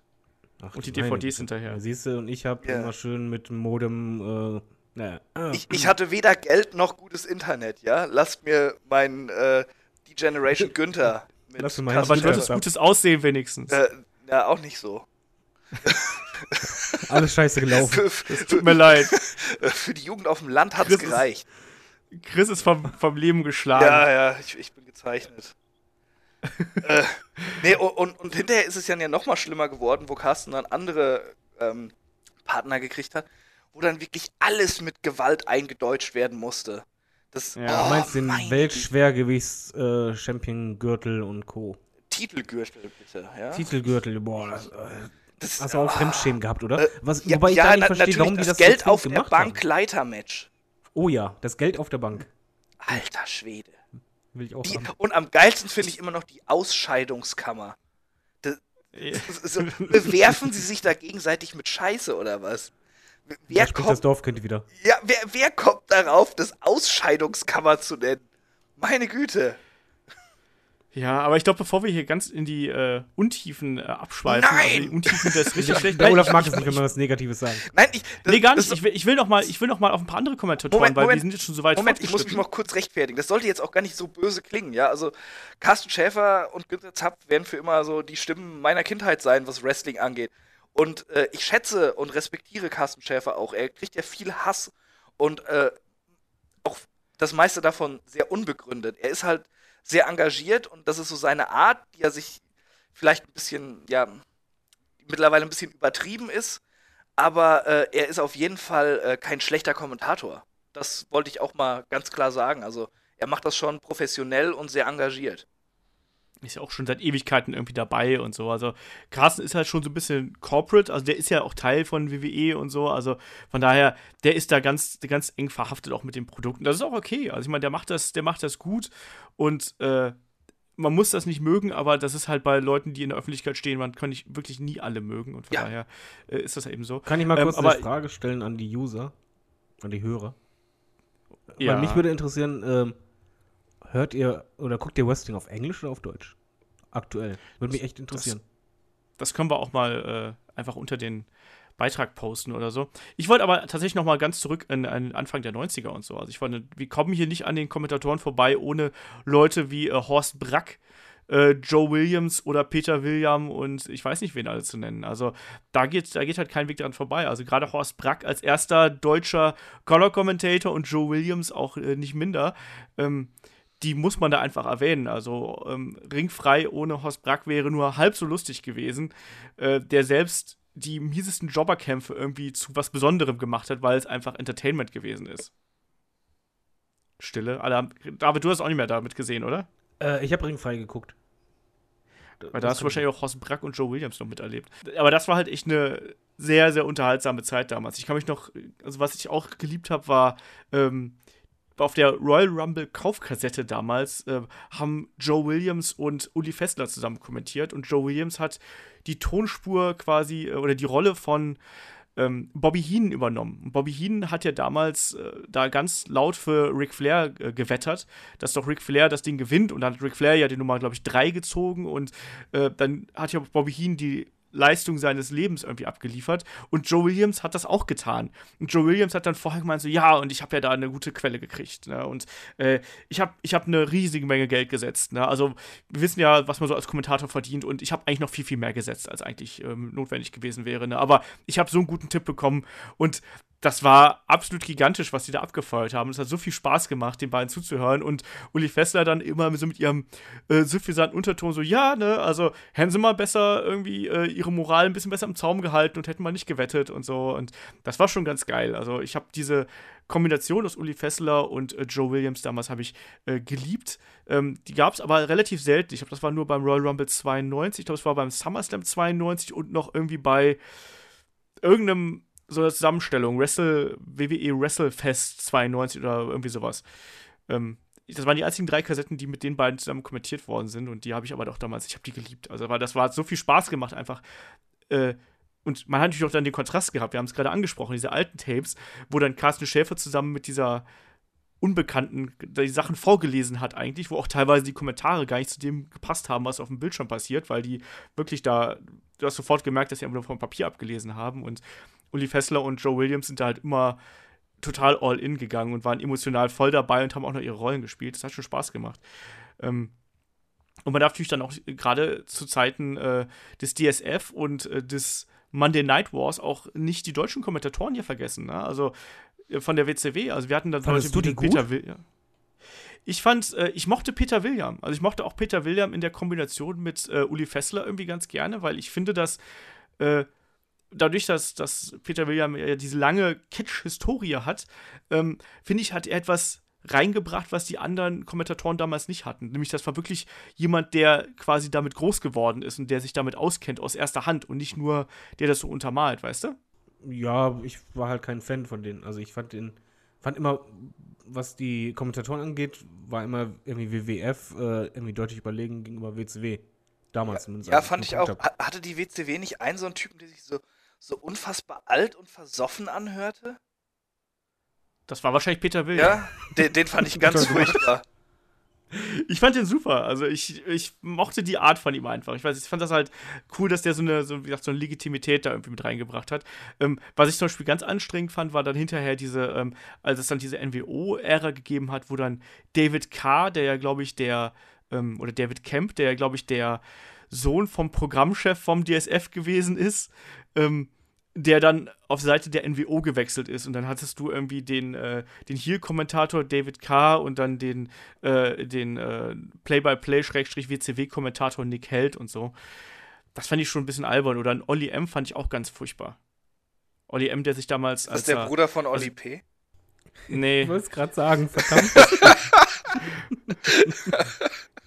das waren Drillinge, Olli M, N, N, O, P oder sowas, ja, ja.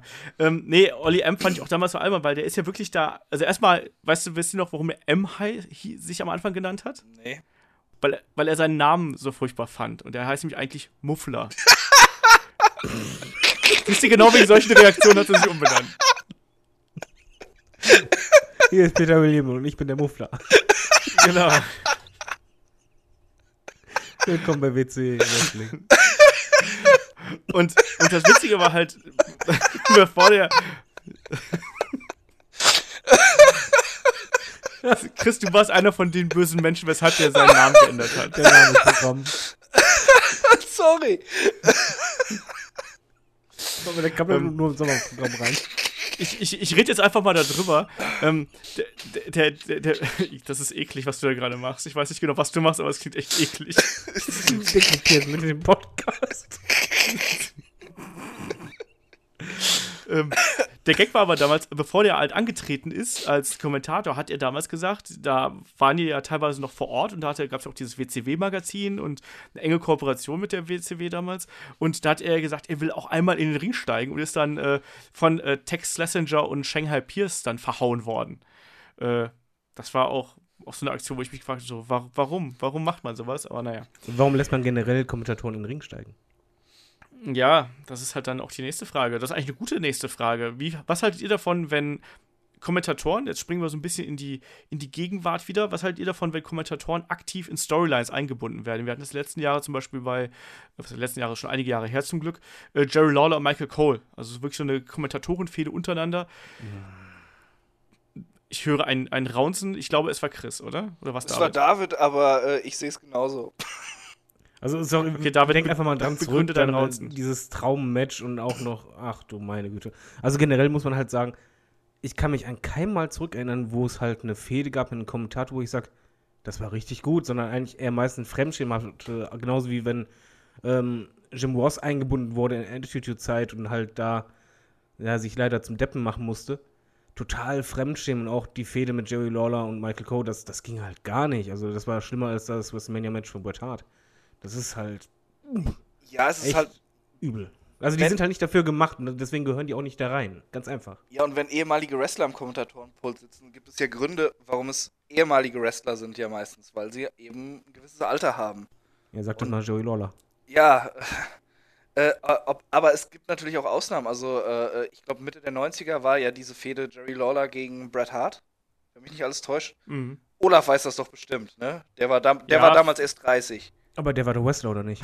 Damals war der Joey Lawler Wrestler. Jerry, Jerry, Jerry Lawler war damals äh, noch Wrestler, war aber auch Kommentator. Eben. Und Aber da, Moment, hat, da hat es einer dann gepasst. Einer fällt mir ein, wo doch es eine gute Storyline gab und das war Vince.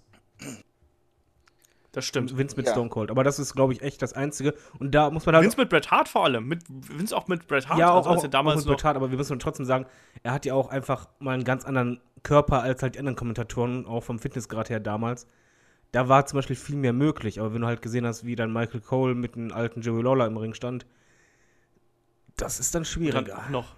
Und dann auch noch, wie lang war der Kampf? 20 Minuten oder irgendwie sowas? Oder 15, 18, ich weiß es nicht. Gefühlt acht Stunden. Ja, das war grauenhaft auf jeden Fall. Ja, ich bin da auch kein großer Freund von, dass man Kommentatoren irgendwie damit einbindet. Ich meine, wir haben es ja zuletzt jetzt zum Beispiel noch gesehen, äh, wie man das mit Corey Grace gemacht hat, auch wenn es halt nie aufgelöst worden ist irgendwie. Ähm, der ist ja auch äh, so ein bisschen in diese Enzo und Big Cass äh, Geschichte mit eingebunden worden. Aber da fand ich, äh, da hat es noch irgendwie gepasst äh, in der Art und Weise. Da war es halt nicht so aufdringlich, sondern es war dann irgendwie ganz angenehm gelöst und vor allem äh, ist es nicht darin resultiert, dass irgendwie dann, also mein Corey Grace war ja auch ein Wrestler, aber ähm, wenn da wirklich untrainierte Kommentatoren quasi ein Match miteinander austragen, ist das in sehr, sehr seltenen Fällen wirklich äh, sinnvoll. Ja, sagen wir es einfach mal so. mal so, also Kommentatoren kann man in eine Storyline mit einbauen, aber sie dürfen nie im Fokus stehen und auch nie im Ring. Das ist richtig. Aber im Ring, was haltet ihr davon, wenn man Wrestler als Gastkommentatoren einsetzt und dadurch quasi ähm, versucht, die Stories irgendwie so ein bisschen fortzusetzen? Ich habe das Gefühl, das wird in letzter Zeit sehr, sehr, sehr, sehr oft benutzt, irgendwie dieser, dieser Twist. Äh, es dann treten halt, tritt die eine Fädengegnerin, tritt halt dann gegen irgendjemand anders an und im gleichen Atemzug sitzt dann eben ähm, der, der Gegenüber äh, am, am äh, Mikrofon. Ich musste da gerade an, an äh, Naomi denken, deswegen habe ich Gegnerin gesagt, aber Oh. ja, ne, also ich finde, man kann das machen, wenn du Leute hast, die das wirklich gut können. Kevin Owens zum Beispiel kann das ausgezeichnet. aber man, aber man darf das halt. Jetzt denkt ihr wieder was? Nee, nee, sa- sag den Namen nicht. Ich, ich muss bei Kevin Owens halt einfach immer dran denken, was er für ein hervorragendes, äh, äh, ja, in Klammern Overacting hat, äh, wie, wie er Dinge rüberbringt. Äh, Kevin Owens macht unfassbar viel Spaß am Kommentatorenpult und äh, auch so gibt es ja viele Leute, die das können, aber es werden halt auch immer wieder Leute hingeschliffen da, die halt null Plan davon haben, was sie da überhaupt machen sollen. Und die, deshalb, die WWE übertreibt es halt immer. Es ist auch so ein bisschen das Besondere daran verflogen, dass da ein Wrestler sich zu den Kommentatoren setzt und mit denen kommentiert. Das ist, äh, das hat man ja mittlerweile gefühlt äh, jede Woche bei Raw und SmackDown und ähm, Genau. deshalb hat das nicht mehr so diesen Impact. Da, da müssen dann wirklich so besondere Sachen geboten werden, wie es halt nur sehr, sehr wenige können. Kevin Owens zum Beispiel, der dann halt wirklich mal äh, irgendwelche richtig blöden Faxen macht oder sowas, dass es einem im Gedächtnis bleibt. Sonst ist es halt so äh, 0815 Fädenaufbau. Du weißt ganz genau, gleich wird äh, der äh, Rivale abgelenkt und eingerollt und dann lacht er sich ein und dann hauen sie sich eins auf die Nase und das Match gibt's dann beim Pay-Per-View. Ja, also du merkst ja vor allen Dingen auch, ähm, ob ein Wrestler halt improvisieren kann oder ob er halt wirklich einmal nur Promos halten kann, die er auswendig gelernt hat. Also ein Ja. Roman Wayne zum Beispiel am Mikrofon würde nicht gut funktionieren, aber zum Beispiel ein The Miz ist göttlich. Und wichtig ist auch noch zusätzlich, finde ich, wenn Wrestler da steht, äh, da steht, beziehungsweise da sitzt und mitkommentiert, muss er halt auch den Mut haben, quasi sich selber in den Fokus zu bringen. Es bringt halt nichts, das hast du halt sehr oft bei den, äh, ja, bei den Frauen halt, gerade bei Naomi zum Beispiel, dass du halt dann halt einfach hast, du merkst, dass die von sich aus nichts sagen, sondern immer wieder von den Kommentatoren mit eingebracht werden müssen. Mhm. Weil die sich halt nicht trauen. Und ich finde halt, das ist total fatal. Ich, ich mag es, wenn Wrestler am, am Kommentatorenpult sitzen, wobei ich dazu sagen muss, ich mochte es lieber, als da nur zwei Kommentatoren saßen. Ja. Aber ähm, wenn, dann muss es halt wirklich jemand sein, der improvisieren kann und der auch selbstbewusst ist, um halt sich selber ins Rampenlicht zu bringen. Und andersherum bringt es einfach nichts und auch die Storyline nicht weiter. Und ja, momentan ist das echt einfach nur ein Abnutzungseffekt, weil du halt auch wirklich weißt, okay, was passiert anschließend.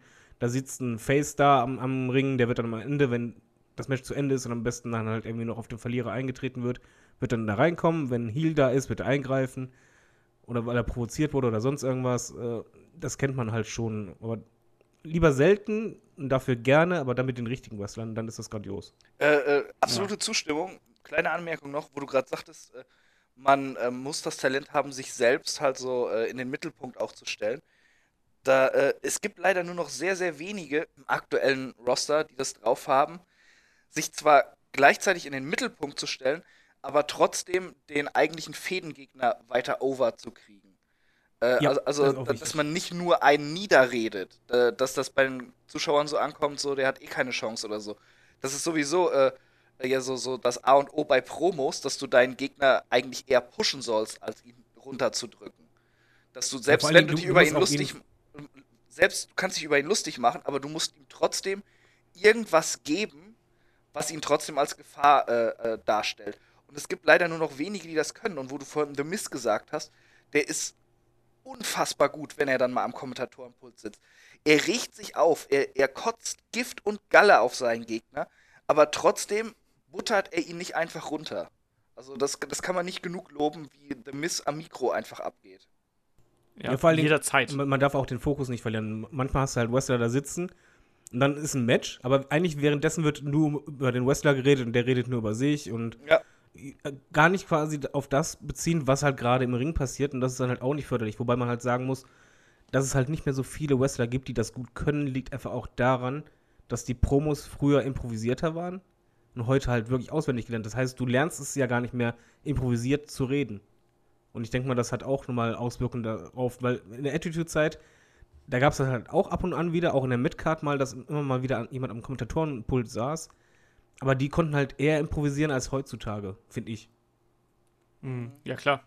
Also es ist ja auch was, was gerade, äh, was, was viele Wrestler, die aus dem Indie-Bereich kommen, ja auch in den letzten Jahren gar nicht mehr so richtig angeworden sind. Also das, das Halten einer guten Promo und das freie Reden war gerade nach dem Tod von, von WCW, war lange Zeit gerade in den Indie-Ligen nicht unbedingt das, was notwendig war, sondern da ging es in erster Linie darum, dass du halt geile Moves performen kannst und irgendwie geile Matches abliefern kannst. Ne? Also wie schwer hat sich ein, also schau dir mal alte Promos von AJ Styles an, irgendwie 2005 oder sowas.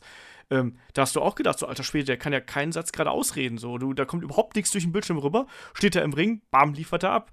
Ähm, selbst ein Daniel Bryan, so, also das hat auch Ewigkeiten gedauert, weil das einfach, das, da fehlte einfach der Unterbau. Du hattest natürlich früher durch das, äh, durch, ähm, die WCW durch den, durch den Unterbau davor, noch durch das, durch das äh, Territory-System, du hast halt viele kleine Ligen, die alle unterschiedliche ähm, ja, Ausrichtungen hatten und teilweise dann eben auch mehr auf Entertainment oder sonst irgendwas ausgerichtet waren. Und gerade bei der WCW war das ja auch irgendwann äh, ein ganz wichtiger Faktor, ne? Und dass da auch Leute dann ins Reden kommen konnten. Also wir denken an so jemanden wie einen Jericho oder so, der sich einfach die Zeit genommen hat.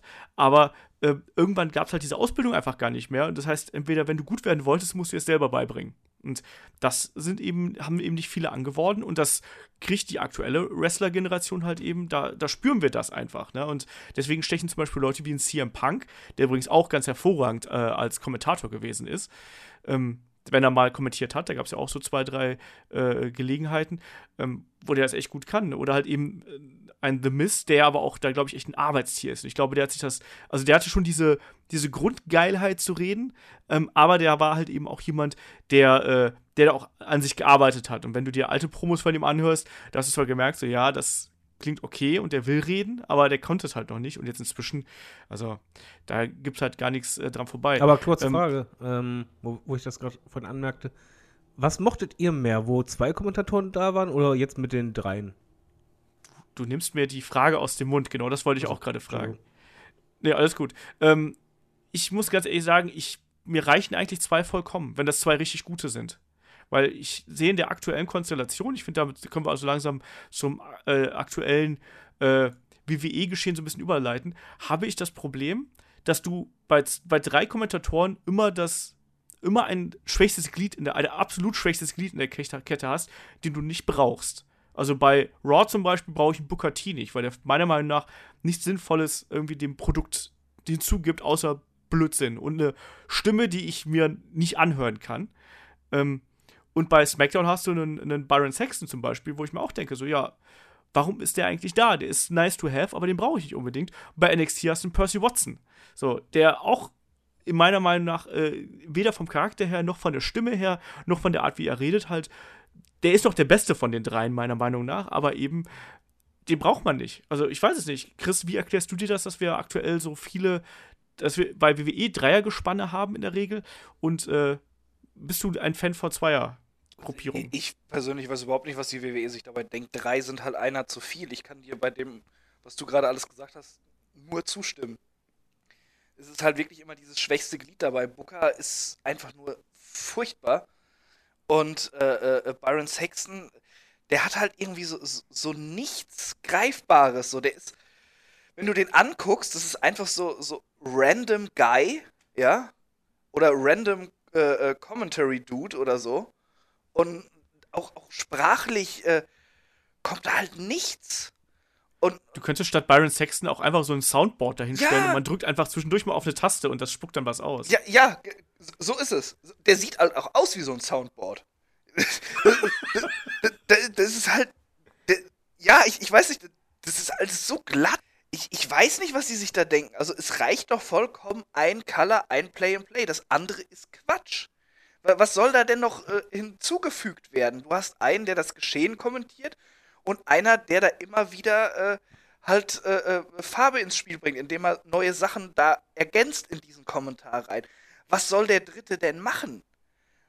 Ja, und vor allem zwei können sich auch viel besser über das Geschehen unterhalten, als das ein Dritter ist. Du musst eigentlich immer versuchen, so den, den Dritten so zwanghaft da, da reinzuschieben, wenn du halt nicht wirklich einen hast, der dann, äh, das ist ja das Problem, weißt du, so ein Michael Cole, der muss dann wirklich die Aufgaben verteilen und dadurch hast du eigentlich gar keine richtige, also so jemand wie ein Corey Graves zum Beispiel ist ja dann wirklich erfrischend, weil der sich dann, bei, bei dem hast du das Gefühl, dass er sich den Spot einfach hin und wieder nimmt, indem er einfach da reingeht. Aber so jemand wie ein Byron Sexton oder ein Percy Watson ähm, oder ein Booker T. Oder oh, hier Ähm, David Otunga, meine Fresse. Wa Ja, warum war der ähm, je eingestellt? ich war, aber ich verstehe zum Beispiel, ich verstehe auch nach wie vor nicht, warum Booker T äh, Kommentator ist. Ich finde, Booker T ist einer der unausstehlichsten Kommentatoren, die ich, die es jemals gegeben hat. Also er ist für mich, da gibt es gar keine logische Begründung, außer dass er halt ein Hall of Famer ist und ein absolut verdienter Wrestler, auch wenn ich ihn damals nicht mochte, aber er hat seine Erfolge gefeiert. Und äh, das muss man respektieren, aber als Kommentator ist er halt absolut Ja. fehlbesetzt in meinen Augen. Äh, also spätestens seit Chucky Ducky Quack Quack ja, hasse ich ihn. Das, wenn, wenn sie dann auch das doch immer bildlich eingeblendet hatten bei diesen Panels, ne? Irgendwie Chucky Ducky Moment of the Night oder so ein Scheiß, ne? Meine Güte, das kann man doch nicht abfeiern. wir, haben- wir haben gerade eben davon geredet, dass bei Frauen irgendwie die Stimme zu hoch ist oder sonst irgendwas. Also wenn, dann ist mir die Stimme bei Booker T, genauso wie es übrigens damals bei Randy Savage der Fall gewesen ist, die ist mir zu rau und zu kratzig und das ist furchtbar. Es ist auch keine Klangfarbe, die ich irgendwie gerne am Mikrofon höre. Ähm, zum Beispiel beim Corey Graves, der hat ja auch eine raue Stimme irgendwie, aber bei dem passt das halt in der Art und Weise und der weiß ja auch, wie er sich ausdrücken soll. Booker T kann das halt überhaupt nicht. Deswegen, Tom Phillips ist halt Tom Phillips, der ist der kleine Michael Cole so ungefähr. ähm, Das trifft's gut. und das ist ja. Ne, und der, und der Mauro Ranallo ist halt, Mauro Ranallo ist super. Also den mag ich echt gerne, auch wenn er hin und wieder so ein bisschen übertreibt, obwohl man ihn jetzt ein bisschen, ähm, ich habe das Gefühl, man kontrolliert ihn mehr, aber äh, ich mag ihn eigentlich sehr gerne, wenn er halt eben auch so ein bisschen freie Hand hat. Aber äh, das, das, das passt schon so für mich. Und wir haben gerade drüber gesprochen, Mauro Ranallo und Daniel Bryan zum Beispiel war echt eine, eine geile Kombo. Ähm, David, was hältst du denn jetzt davon? Aber erstmal, was, wie, was bevorzugst du? Zwei oder drei? Äh, definitiv zwei, einfach weil bei dreien finde ich, ist es halt kein Dialog mehr. Und ich mag einfach beim Wrestling, vielleicht weil ich es halt früher so kannte, dass es halt immer einen Dialog gab. Und bei dreien hast du immer das Gefühl, das ist irgendwie alles erzwungen und du hast ja manchmal Pausen, weil jeder muss ja zu Wort kommen. Und mit zwei Mann kannst du einfach viel schneller auch aufeinander eingehen, interagieren und, und das ist halt dynamischer. Ja, Chris, wir machen demnächst den Podcast hier allein und laden den David nicht mehr ein. Jawohl. Nein, war ein Spaß, das ist ja was ganz anderes Äh. David und ich machen einen eigenen Podcast. Blackjack und Nutten. Richtig so, wir machen hier NWO von Headlock. Wir Ja. übernehmen. We're taking over. Ähm, David, was hältst du denn davon? Also, JBL ist jetzt ja bei SmackDown ausgeschieden und ist raus. Können wir hier vielleicht Ähm, mal kurz, Moment, Moment, können wir kurz mal sagen, wie großartig es damals war, als JBL aufgehört hat und an, ans Mikrofon ging? Also ich fand das so unfassbar eine kluge Idee und JBL hat da echt, ja, der war eine Bereicherung. Das muss man einfach Ja. mal so sagen. Anfänglich. Am ja. Anfang. Ja, am Anfang, ich rede davon, als er gewechselt ist. Ja, ja. Nee, der, der, da war er auch noch der wirklich böse Heel-Kommentator. Inzwischen war, der, war er dann eben auch irgendwann einfach so da. Also ich finde, den hat man sehr runtergedampft irgendwie. Ähm, aber was hältst du davon, dass er, also A, was hältst du davon, dass er jetzt weg ist und B, äh, dass jetzt auf einmal Corey Graves vorübergehend bei Raw und bei SmackDown arbeitet? Ähm, ja, also den Weggang finde ich eigentlich legitim. Du hast halt auch gemerkt, okay, die Luft ist irgendwie raus. Ich, ich glaube auch, dass JBL es vielleicht eher stört, dass er halt immer mehr Vorgaben hat, was er zu sagen hat und Co., weil JBL ist eigentlich eher jemand, der sehr gut improvisieren konnte. Corey Graves finde ich halt, ist in meinen Augen halt das größte Talent, was halt an Kommentatoren äh, jetzt quasi nachrückt. Und ja, er kann ruhig beide Shows machen, wenn er es zeitlich hinkriegt. Warum nicht? Also ich brauche nicht zwingend zwei getrennte Kommentatoren-Teams, nur es ist halt einfach aufwendiger. Aber wenn er das mitmachen kann, warum nicht? habt ihr da nicht Angst, dass man die Art und Weise, wie Corey Graves kommentiert, dass einen das irgendwann auf den Keks geht? Weil ich mag ihn eigentlich wirklich gerne, aber ich habe auch das Gefühl, dass ihm dieses Pensum, was er aktuell da abzieht, dass das. das ich glaube, das, das ist schon anstrengend. Ich glaube auch, dass er, das, das kannst du nicht am laufenden Band machen, oder Chris? Ja, wahrscheinlich nicht, aber da, da stecke ich jetzt auch nicht drin. Also ich, ich habe die Arbeit von ihm halt noch nie gemacht, dass ich da irgendwie den Einblick hätte, wie das so ist. Ich glaube, die Reisestrapazen sind halt dann wirklich äh, bescheuert, aber äh, ja, ist jetzt die Sache, hat er sich das ausgesucht, dass er das machen möchte? Hält die WWE so große Stücke auf ihn, dass sie ihn unbedingt haben möchten? Dass er das halt an beiden Abenden macht in der Woche? Oder ist es jetzt einfach nur eine Übergangslösung? Ja, ich glaube halt eher, dass es eine Übergangslösung ist. Ja, und wenn es eine Übergangslösung ist, ist das okay. Ich glaube, da ist, äh, da ist Corey Graves so selbstsicher, dass er sagt, hey, bis ihr neun habt, kann ich das machen und die WWE weiß, dass sie ihm vertrauen können, dass er das in dieser Zeit auch gut hinbekommt. Sollen wir noch einmal kurz über die deutschen Kommentatoren reden? Wir machen gleich noch so ein bisschen Best-of. Wer sind unsere äh, Lieblingskommentatoren gewesen? Aber ich würde sagen, wir sprechen noch mal ganz kurz über die deutschen Kommentatoren. Ähm, da haben wir ja bei Raw äh, Holger, Holger Büschen und äh, Sebastian Hackel. Bei SmackDown haben wir Manu Thiele und Valandi Santi. Und bei den Pay-Per-Views natürlich äh, Carsten Schäfer, Calvin Knie und Tim Haber. Lass uns doch mal kurz drüber sprechen. Also, ich habe heute noch mal so ein bisschen reingehört. Ähm, Chris, du hast auch letztens, du hast gerade eben noch im Vorgespräch erzählt, dass du dir letztens äh, den SummerSlam, glaube ich, auf äh, Deutsch angeschaut hast. Anschauen musstest. Anschauen durftest. Ja. Anschauen musstest, genau. Ich habe heute noch mal reingeschaut, wie die deutschen Kommentatorenteams äh, sich so schlagen. Und ich muss ehrlich sagen, also bei Raw und SmackDown, also meine Favoriten sind eindeutig Holger und äh, Sebastian. Ich finde, die beiden machen das gut. Ähm, die ergänzen sich gut. Ich bin nicht so der mega Freund von Manu Thiele. Ich finde, der der float nicht so richtig, weil Landi mag ich eigentlich ganz gerne. Der war ja früher schon in diversen Euro-Shows äh, unterwegs und ich mag eigentlich seine Art und Weise, wie er sich ausdrückt. Ähm, ja, ich hab, wir haben es gerade eben schon so ein bisschen im Vorgespräch gesagt. Ich habe mir letztens auch den SummerSlam nochmal äh, auf Deutsch angeschaut, zumindest ein, zwei Kämpfe. Ich muss sagen, Calvin Knie und Tim Haber nicht so schlimm wie damals bei ihrem Debüt bei Elimination Chamber, aber noch weit weg von der Qualität der beiden anderen Teams, oder, Chris? Auf jeden Fall. Also, jetzt, als ich sie beim SummerSlam wieder gesehen habe, äh, es war erträglich. Also, sie sprechen besseres Deutsch. Äh, sie, sie, sie, ja, das, das, muss man ja klar sagen. Das war am Anfang ja furchtbar. Aber das ist eigentlich auch äh, schon fast ironisch, dass man das in, ja, einer, in einem deutschen TV-Cast irgendwie sagen das, muss. Das ne? war halt irgendwie auch so, so, so eine ganz, ganz, äh, ganz doofe Office-Entscheidung. So, hey, das ist zu teuer, die immer einfliegen zu lassen hey, ihr beiden Lullis, ihr habt doch deutsche Wurzeln. Könnt ihr Deutsch sprechen? Ja, ja, wir sprechen Deutsch. Okay, dann kommentiert ihr jetzt. Äh, so kam es einem zumindest vor, weil, ja, sie wussten halt viele Sachen nicht, wie sie sie ausdrücken sollen und sowas. Also ich, ich muss sagen, als ich das erste Mal gehört habe, habe ich einfach nur knochenhart gelacht. Ich dachte, die wollen mich verarschen. Das ging halt gar nicht. Aber dieses Coaching von Carsten hat ihnen gut getan, das muss man sagen. Es ist immer noch nicht gut, aber es ist auf einem, ja, auf einem guten Weg, hört sich auch zu positiv an. Äh, äh es ist akzeptabel, sagen wir es so. Ja. Sie, sie wissen ein bisschen besser, sich auszudrücken. Äh, teilweise ist es immer noch arg holprig. Da muss Carsten dann wirklich helfen.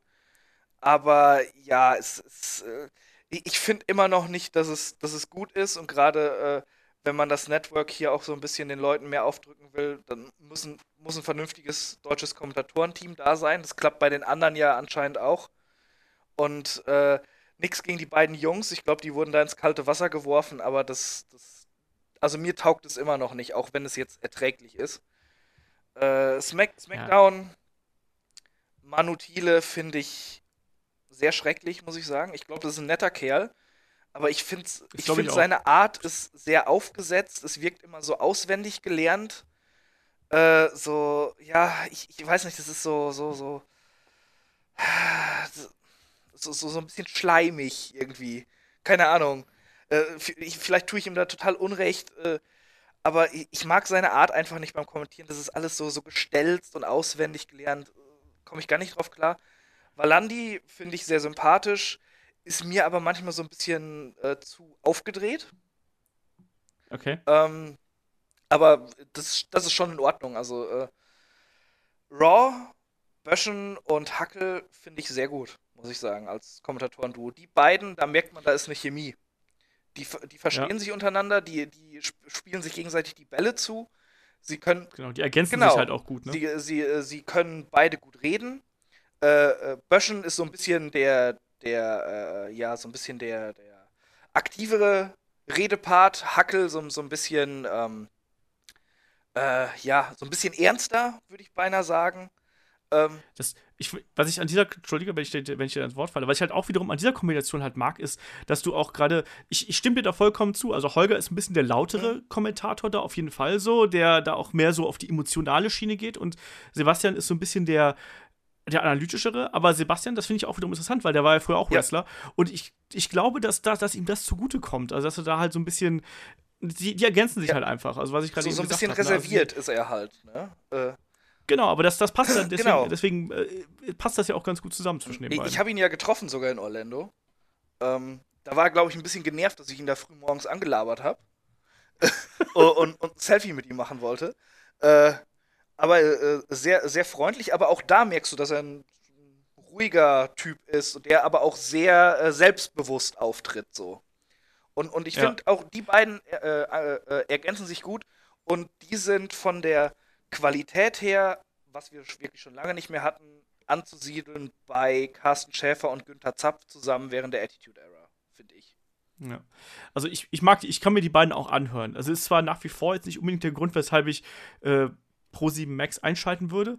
Also weil ich einfach, ich bevorzuge den englischen Kommentar und das ist nicht persönlich den Jungs gegenüber gemeint, aber äh, also ich- finde, mit dem Kommentar kann man absolut leben und das, das, das, das, das schadet dem Produkt nicht in dem Sinne, sondern das unterstreicht das eigentlich noch und die machen einen guten Job und äh, das, das passt absolut.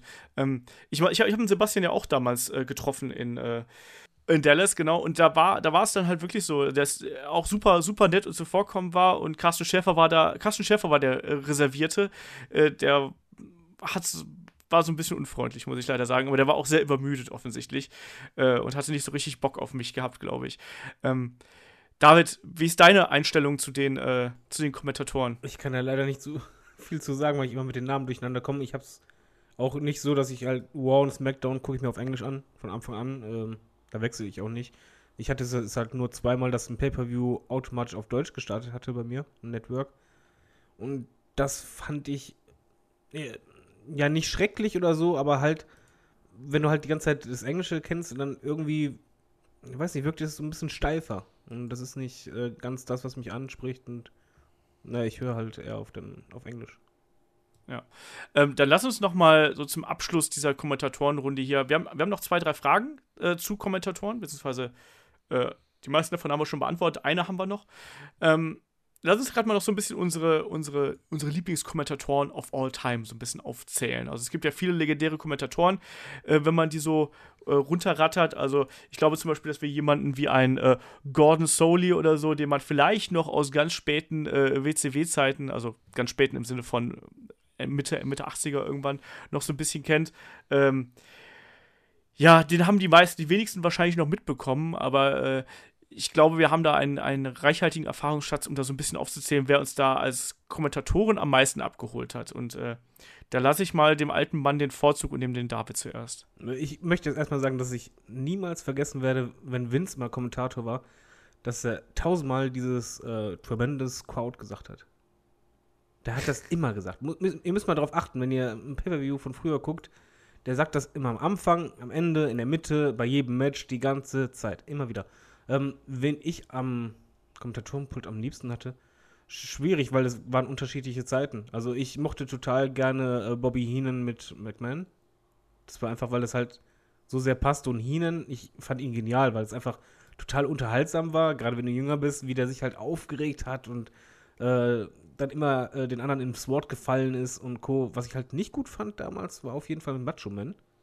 Ähm, das Ja. war, also du hast einfach gemerkt, er fühlte sich nicht wohl, das ist nicht das, was er konnte und wollte und äh, er hat halt eher versucht, da teilweise wie eine Promo das zu halten, das klappte halt nicht.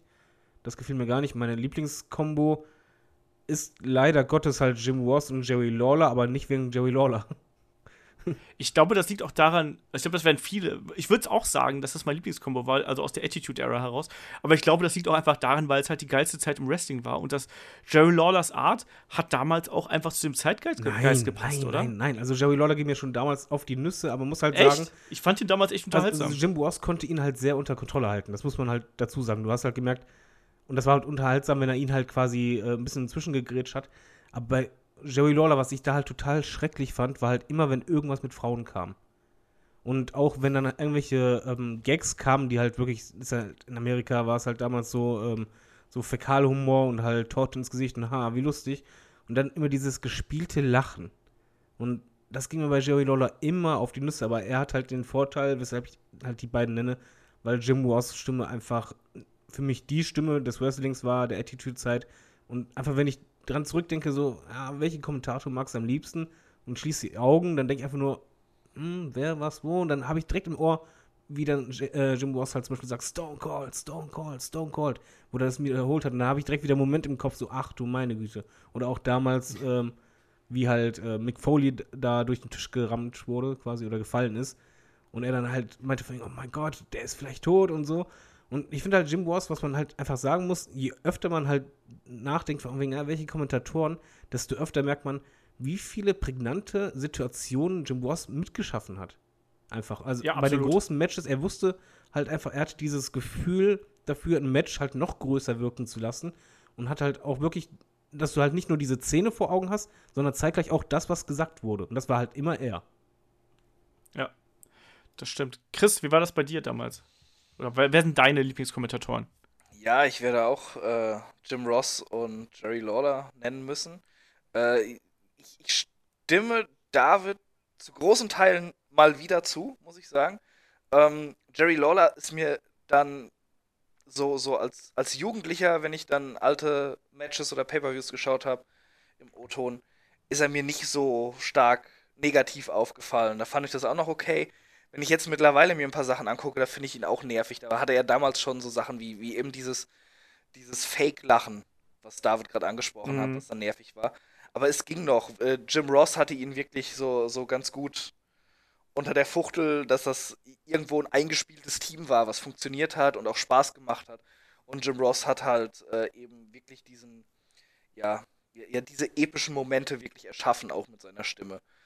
Äh, von daher wahrscheinlich das Team und äh, Jim Ross mit Paul Heyman zusammen, wenn mich nicht alles täuscht. Die haben doch auch mal zusammen kommentiert eine Zeit, oder nicht? Ja, das war, ja, 2001 war das, genau. Und dann nimmst du mir wieder einen Pick hier Das weg. fand ich Aber richtig gut. Das fand ich nämlich auch sehr, sehr schön, äh, weil Paul Heyman halt immer da so am Hyperventilieren war in seiner Bosheit und, und Jim Ross da dann, äh, ob jetzt gespielt oder nicht, so, so angenervt aufs Geschehen eingehen wollte. Da waren ein paar sehr, sehr schöne äh, Szenen immer drin, wenn die beiden zusammen kommentiert haben. War aber auch nicht so lang, ne? Ich glaube, das war Nee, nur der das war Invasion Angle dann, bis, da, bis danach Genau oder so, das. ja. Ähm, Aber, Ja. aber also ich muss auch da für Paul Heyman noch mal eine Lanze brechen, weil der hat ja auch schon davor noch kommentiert. Also der war ja dann auch teilweise bei äh, WCW äh, aktiv, ich, also bei der frühen WCW aktiv dann wirklich ähm, und hat da kommentiert, natürlich dann auch da später als Manager. Ähm, und das, also Paul Heyman, ich könnte Paul Heyman, der könnte mir, glaube ich, ein Telefonbuch vorlesen äh, oder der könnte sich einfach nur neben mich setzen und mir irgendwelche Wrestling-Geschichten erzählen. Ich glaube, ich könnte ihm stundenlang Ja. zuhören. Äh, ich liebe Paul Heyman für die Art und Weise, wie er sich ausdrückt und wie er die Sachen rüberbringt. Und als Kommentator hätte, hätte ich den gerne länger gehabt, gerade in der Kombination mit Jim Weißt du, was ich Ja. lustig finde? Also ich kann ja eh nicht so perfektes Englisch, aber Paul Heyman ist der Typ mit Abstand in der WWE in der kompletten Zeit, den ich mit Abstand am besten verstehen konnte. Der hat irgendwie so eine deutliche Aussprache und von der Betonung her konnte ich den immer so gut verstehen. Deswegen vielleicht auch deshalb immer auch sehr angenehm. Also der kann richtig gut reden einfach. Äh, äh, Ja, Olaf, äh, hatten wir da mal drüber gesprochen, dass wir dieses Telefoninterview mit äh, Heyman hatten? Wahrscheinlich schon mal, ne? ja. Äh, ich hatte ja diese eine kritische Frage gestellt, wo er mich ziemlich zusammengeschissen hat. Und, und ich saß halt im Büro und mir schräg gegenüber Kollege Ben, auch Wrestling-Fan, hörte nur aus diesem Hörer das Gekeife von Heyman mir gegenüber. und, und er hat sich halt totgelacht. Ne? Du sahst halt schon fast wie, wie Tränen durchs Gesicht liefen. Und, und ich sitze da nur so und grinse mir an und denk so, geil, ich werde gerade von Paul Heyman zusammengeschrieben. Nein, Paul Heyman ist super. Also, der, der weiß halt auch, wie er sich präsentiert und der weiß, wie er sich als Paul Heyman da irgendwie darstellt, aber der kann halt mit Worten umgehen. Das sehen wir ja jede, jede zweite Woche bei Raw irgendwie, wie, wie kaum ein anderer. Ähm, ich möchte hier noch, also wir haben ja schon viele genannt, also wir haben auch jemanden wie Jesse Ventura genannt und was den halt eben damals ausgezeichnet hat. Eine Gorilla Monsoon dürfen wir da nicht unter Tisch fallen lassen, der auch damals in Zusammenspiel mit äh, Bobby Heen äh, absolut super geil funktioniert hat und das hat wirklich Spaß gemacht, Anfang der 90er. Ähm, Vince McMahon als Kommentator fand ich nie ganz so geil, muss ich ganz ehrlich sagen. Ich war nie ein großer Freund von Vince McMahon ich als fand den sogar ziemlich schlecht. Dafür, ja, es war vor allen Dingen ja. sehr geplatt. Du hast halt gemerkt, er war halt nur drauf bedacht, äh, sein Produkt overzubringen und das und das und das war halt, ja, keine Chemie oder so. Ja, bin ich, bin ich für ziemlich underrated halte, ist Matt Striker als Kommentator. Ich finde Matt Striker eh als Redner absolut genial und mit dem würde ich gern mal längeren Podcast führen oder irgendwie viel länger mit dem unterhalten. Der war mal vor drei oder vier Jahren bei der WXW und ist er erst als, als guter Junge aufgetreten, der noch seine Abschiedstournee äh, haben will und ist dann am zweiten Abend hier geturnt und, äh, und hat dann die Leute beleidigt auf das Widerwärtigste. Das gibt's gar nicht. Also, äh, aber so gut einfach. Das hat so einen Spaß gemacht, ihm da, weil der hat auch richtig Spaß. Du hast gemerkt, dass er da Freude dran hatte. Und am Ende, ähm, die haben dann irgendwie den Titel an Hot and Spicy, also Axel Junior und der Mac erst gewonnen und dann einen Tag drauf wieder verloren oder zwei Tage drauf wieder, ich weiß nicht mehr. Ähm, und am Ende waren dann, haben alle Leute da trotzdem applaudiert, als sie dann den Titel wieder verloren hatten, weil der einfach so gut unterhalten hat. So, also, das war super. Und ich mochte Joey Styles immer sehr gerne als äh, alter ECW-Fan. Ähm, Echt? Fand ich ich fand Joey Styles immer total geil, weil ich finde, der hat einfach total, der hat dieses Produkt ECW auch gelebt. Ja, ich meine, der hat und, sein äh, Oh mein Gott rausgehauen, aber ich fand den als, als Kommentator irgendwie nicht so. Ja. Ich fand den immer von der emotionalen Ebene hat der mich erreicht. Also ich weiß, dass manche Leute die Stimme von dem anstrengend finden und so, ähm, was ich auch total nachvollziehen kann, weil der hat auch keine angenehme Kommentatorenstimme. Aber ich fand, dass er von der von der Art und Weise, wie sich ECW präsentiert hat, hat er perfekt reingepasst. So. Und dieses Oh my God hat manche Gänsehaut bei mir hervorgerufen. Ja, und, ja, äh, schon. Also, also ich, ich bin ja auch großer ECW-Fan.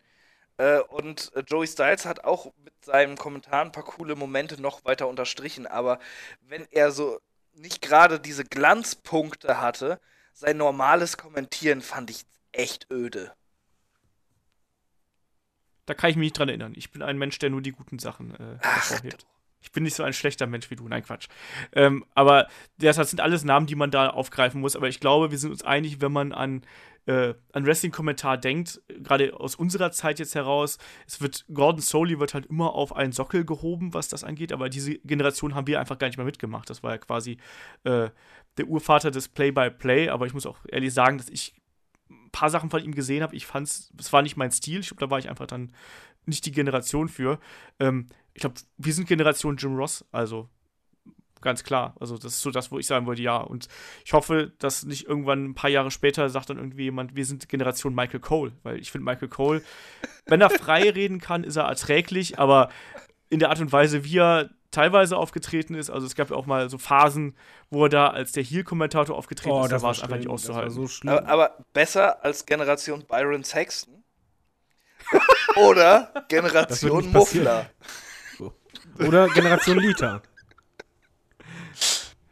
Genau. Alle Mädchen wollen jetzt Kommentatorinnen werden, weil Lita am Mikrofon Mit war. Und wollen ihr nacheifern. Man weiß es nicht. Na, lass, wir haben noch, äh, wir haben zumindest auch vom Tobias eine Frage jetzt zum Thema Kommentatoren bekommen. Die anderen, äh, die er geschickt hatte, genauso wie die vom Michael, äh, die haben wir schon beantwortet, so äh, unterwegs. Tobias fragt aber ähm, zum Abschluss hier: Geht es euch auch so, dass ihr Kommentatoren relativ leicht ausblenden könnt, äh, wenn ihr euch nur auf das In-Ring-Geschehen konzentriert? Also, ist das für euch dann irgendwann so ein graues Rauschen, wie man so schön sagt? David. Äh, ja, liegt auch daran einfach, dass ich halt nicht perfektes Englisch kann. Das heißt, ich gucke Kommentatoren quasi so, dass ich nicht unbedingt immer alle Sätze komplett mitkriege oder jedes Wort. Und ich achte halt auch nicht immer konsequent drauf. Und ja, ich kann das auch sehr gut ausblenden. Chris? Äh, ja, geht mir genau, genauso. Ich kann das auch ziemlich gut ausblenden.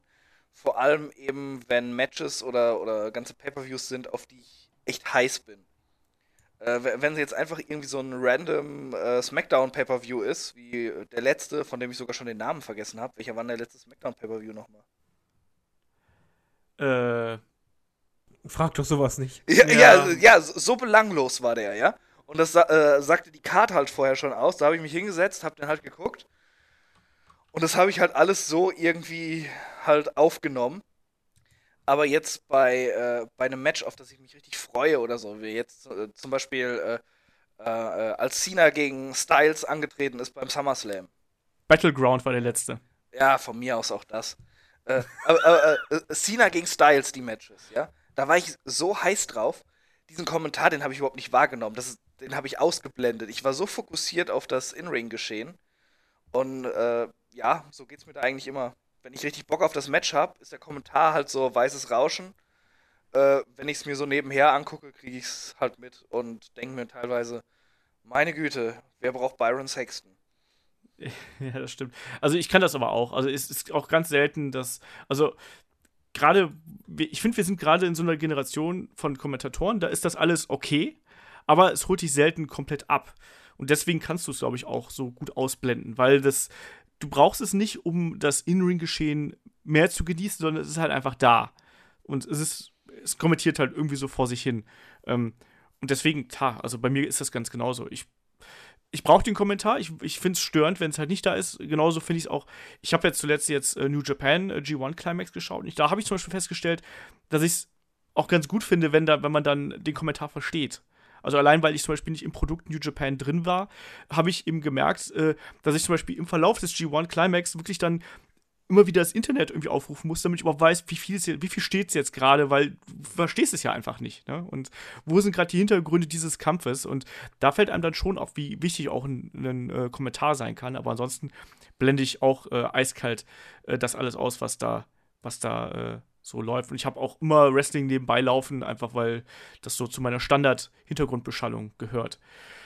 So, dann würde ich sagen, schließen wir hier das Thema Kommentatoren ab und machen noch ein paar Fragen. Ähm, ihr wisst, Fragen schickt an fragen.headlock.de. Ansonsten äh, Facebook, Twitter, YouTube könnt direkt unter das Video äh, schreiben. Wir bauen das dann hier ein.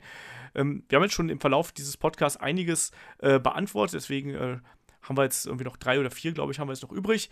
Ähm, der Thomas Müller fragt, äh, wer sollte eurer Meinung nach die nächste NXT Women's Titelträgerin sein? Äh, Chris, äh, was denkst du, wer wird da als nächstes anstehen und sollte es vor allem die Siegerin vom Mae Young Classic werden, die, was ja gerüchtet wird? Boah, ey, das ist mir eigentlich relativ Wumpe, weil. Äh, ich wusste, dass du Wumpe sagen wirst. Wir kennen uns halt, Baby. ähm, es, das ist, ist, schwer zu sagen, aber sie, sie haben halt beim Frauenroster bei NXT hatten sie halt ähm, ja immer Sie hatten Asuka zu stark gemacht, dass keiner an sie rankam und hatten aber auch im gleichen Zug Schwierigkeiten, neue Leute äh, weiter oben zu positionieren. Deshalb weiß ich es nicht. Also, keine Ahnung, ich, ich würde eine Ruby Riot genauso akzeptieren wie eine Ember Moon oder ähm, äh, wie heißt die von Sanity nochmal? Ich komme gerade nicht auf den Namen. Äh, Nikki Cross. Nikki Cross, genau. Ähm, würde ich alle drei akzeptieren, wäre okay. Äh, ist, ist, mir aber auch ehrlich gesagt nicht wichtig genug. Aber, aber, äh, aber das, fragen wir mal so, findest du, weil, genau, soll, sollte die Siegerin vom Mae Young Classic, sollte die direkt den Titel gewinnen? Ja, auf keinen Fall. Die hat die, dieses komische Turnier gewonnen, aber sie hat sich nicht bei NXT bewiesen und darum geht es ja. Da kommt jemand als Titelträger zu NXT, der da noch nie aufgetreten ist oder was. Das wäre doch vollkommener Quatsch. Da, dann müssten da schon NXT-Damen wirklich in diesem Turnierbaum richtig drin sein. Ja, aber so, das, das fände ich halt wirklich bescheuert und das fände ich auch nicht schön gegenüber den Frauen, die halt eben schon so weit waren, bei NXT anzutreten und sich da auch teilweise den Arsch aufgerissen haben. Äh, ja. Dann lieber äh, diese Trophäe ausgeben, Mae Classic Sieger, und gleichzeitig äh, sagen, äh, du bekommst ein Number One Contenders Match für den NXT-Titel. Ja. Genau, also ich, ich würde es mir halt so wünschen, dass, also ich finde, dass Ember Moon halt eigentlich so die nächste gewesen ist, die jetzt da äh, im NXT-Roster dran gewesen wäre, die quasi diese Fackelübergabe da mit Asuka macht.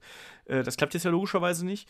Ähm, ich fände es halt ganz cool, wenn man sagen würde, okay, die Dame, die aus dem Maya Classic hervorgeht, ist quasi äh, die zweite Number One Contender und muss nochmal bei einem, äh, beim nächsten NXT Takeover Event das, äh, ja, das Entscheidungs- oder die tritt dann quasi gegen Ember Moon an und dann um das Gold. Aber die muss auf jeden Fall noch einen großen Kampf bestreiten, finde ich. Also der Sieg alleine beim Mae Young Classic reicht da nicht aus. Also da bin ich ganz bei dir. Äh, David, willst du da noch irgendwie was zu ergänzen? Äh, ich würde es auch so wie du machen. Ich hätte nur erst gar nicht den Titel verkannt gemacht, sondern äh, oder für verkannt erklärt, weil das war einfach zu groß aufgebaut, dass du halt Asuka hattest als äh, Topstar schlechthin und man hätte es einfach so machen müssen, meiner Meinung nach, dass man sagt, okay, dann warten wir halt, bis sie wieder fit ist und dann Ember Moon und die gewinnt dann halt wirklich und die schlägt dann quasi die ungeschlagene Asuka, weil so ist das irgendwie, weiß nicht, Banane. Ja, ähm, es ist halt gerade, man hinterlässt halt eine große Lücke natürlich jetzt mit Asuka und zugleich hat man eben dieses, möchte man irgendwie das Mae Young Classic unterstreichen und zum anderen muss man halt eben, wie Chris gerade gesagt hat, ja auch irgendwie das, die Damen im NXT-Roster so ein bisschen bei Laune halten.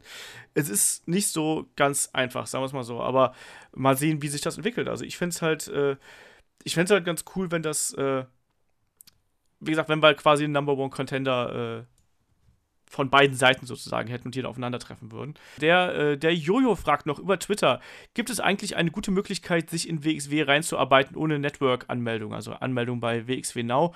Ähm, als Student sind 10 Euro sehr happig ja, ist halt so, da äh, gibt es tatsächlich relativ wenig. Also bei YouTube gibt es halt diverse Schnipsel, sodass man da auf dem Laufenden bleibt eigentlich, also was die Geschichten angeht und man auch hin und wieder so Match-Ausschnitte gibt. Aber ansonsten volle Matches und volle Events gibt es halt dann äh, leider Gottes nur über äh, WXW Now. Aber da gibt es inzwischen auch so viel mehr drumherum, äh, dass man da durchaus reinschauen kann. Also sprich, da gibt es noch die Conversations mit mir. ähm, aber es gibt da eben auch noch die andere, es gibt noch diverse andere Sachen, die sich da lohnen. Also mhm. Also zum Beispiel diesen Monat gibt es diese äh, CCW Probe Monat mit äh, fünf CCW-Events. Es gibt, wie gesagt, jetzt die World Tag Team League steht jetzt vor der Tür. Ähm, die gibt es dann. Ähm, es gibt äh, He's So Sick, also diese Doku über, über Thumbtack Jack, die ist auch ganz gut äh, geworden, finde ich. Also gerade die Aussagen von äh, TJ sind mega interessant, finde ich. Ähm, die Matches sind halt aufgrund der Bildqualität ein bisschen schwierig, äh, weil das alte Aufnahmen sind. Aber äh, das, da ist schon genug dabei, was auch diese 10 Euro äh, rechtfertigt. Also das kann man schon so machen. Aber, man muss halt das einfach mal in Relation setzen. 10 Euro, klar kann man sagen, ist happig, aber wenn man sich als Student mal wegen dreimal einen Kaffeelatte bei Starbucks holt oder sonst was, kommt es auf dasselbe hinaus. Nee, man muss halt einfach nur in Relation setzen, wenn man das halt probieren will. Ich denke mal nicht, dass es Laufzeit gibt, oder? Nee, du kannst es jederzeit kündigen. Es gibt aber auch keinen Probemonat. Ja, also kann man ja da einfach mal sagen, so ein Monat, 10 Euro ist es wert und danach weiß man ja, ist es meins oder nicht, aber da hat man ja wirklich 30 Tage lang Zeit, sich da voll zu ballern mit dem Zeug. Genau, man kann zum Beispiel jetzt auch sagen, also die äh, World Tag Team League zum Beispiel erscheinen ja, also die Events erscheinen ja 72 Stunden nach dem Event selber. Man kann zum Beispiel sagen, ich nehme jetzt den Oktober und dann habe ich äh, das zweitgrößte Event des Jahres plus halt noch diverse andere äh, Marquis- und Feature-Events. Also da gibt es dann mehr als genug, was man sich anschauen kann.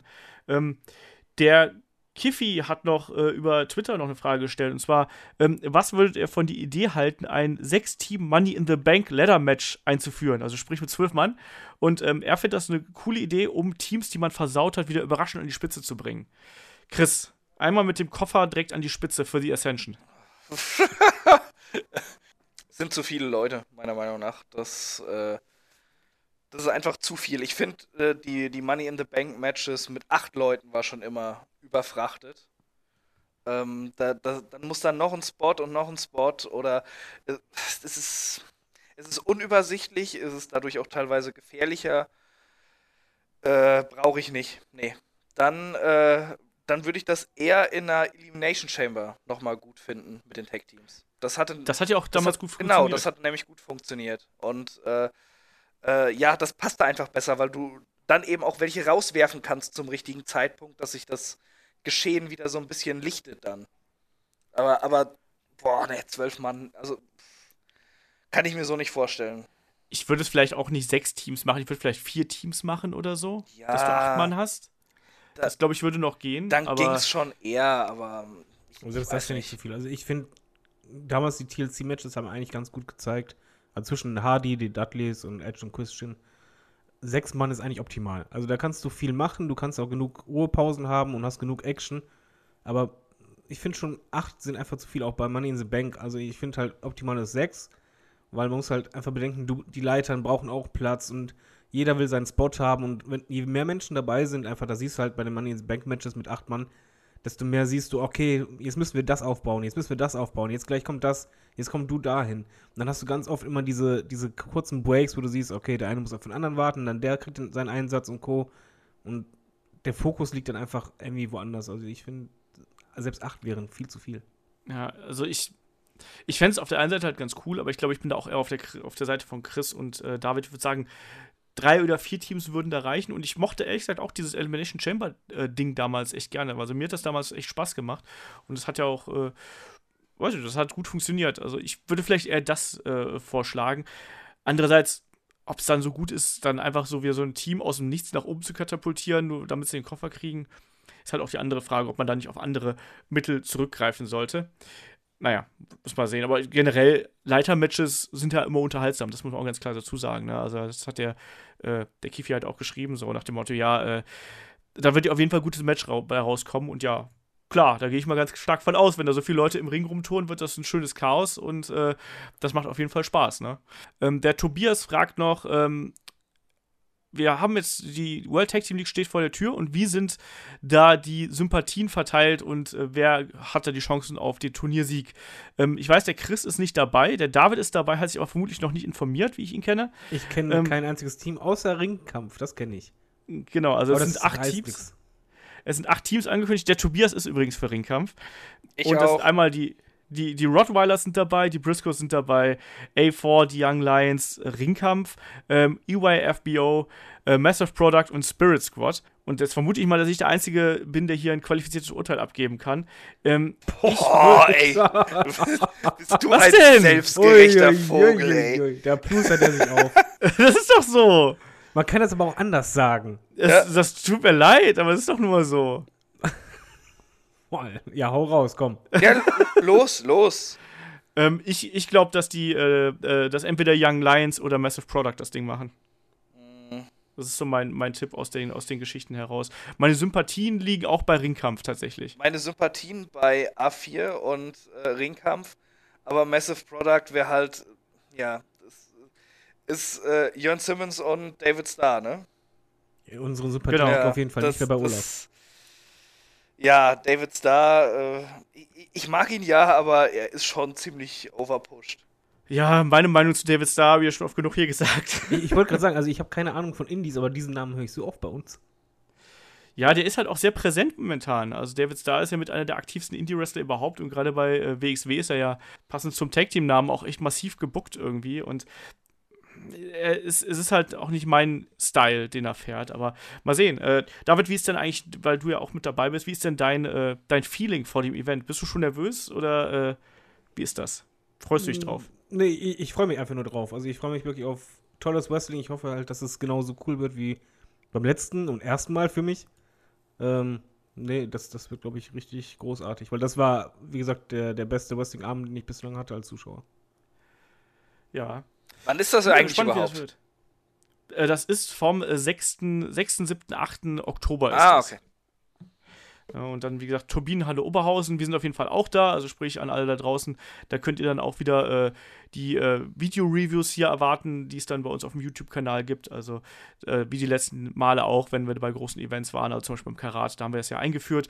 Das setzen wir jetzt hier fort und äh, drumherum ja. wird da auch noch einiges geboten sein. Und, und wenn ihr ein Autogramm von jemandem wollt, der die einzig qualitativ hochwertige Meinung über WXW ausdrücken kann, Olaf gibt gerne Autogramme. Genau, das, das ist dann der Typ, der die Nase ganz weit oben ja. trägt. Ja, ja. Ich habe auch nicht gesagt qualitativ hochwertige. Also, was hattest du nochmal gesagt? Einzig fundierte Meinung. Einzig fundierte Meinung, so, ja, meine mein Güte, es Gott, ist schwer, ich bin müde, ich habe nicht viel geschlafen, du Arsch, ja. Sei froh, dass ich in meinem Urlaub hier mitmache, du Vogel. da ist mir Wumpe. Genau. Was David sagt. So, damit würde ich sagen, sind wir hier, bevor das Ding hier komplett aus dem Ruder läuft, sind wir für heute durch. ich danke euch trotzdem. Du bist so ein Muffler. David. Ich, ich wollte auch schon den Muffler nochmal einbauen, verdammt. ah ja, ne? Und Olaf, der Muffler bleich. Genau. Nächste Woche haben wir den Podcast zu den Hardys mit äh, Shaggy und äh, dem Kollegen Kai dann hier. Ähm, ja, und dann würde ich sagen, Danke, David. Danke, Christian. Und wir hören uns nächste Woche wieder. Macht's gut. Bis dahin. Tschüss. Mit unserer fundierten Meinung. Ja.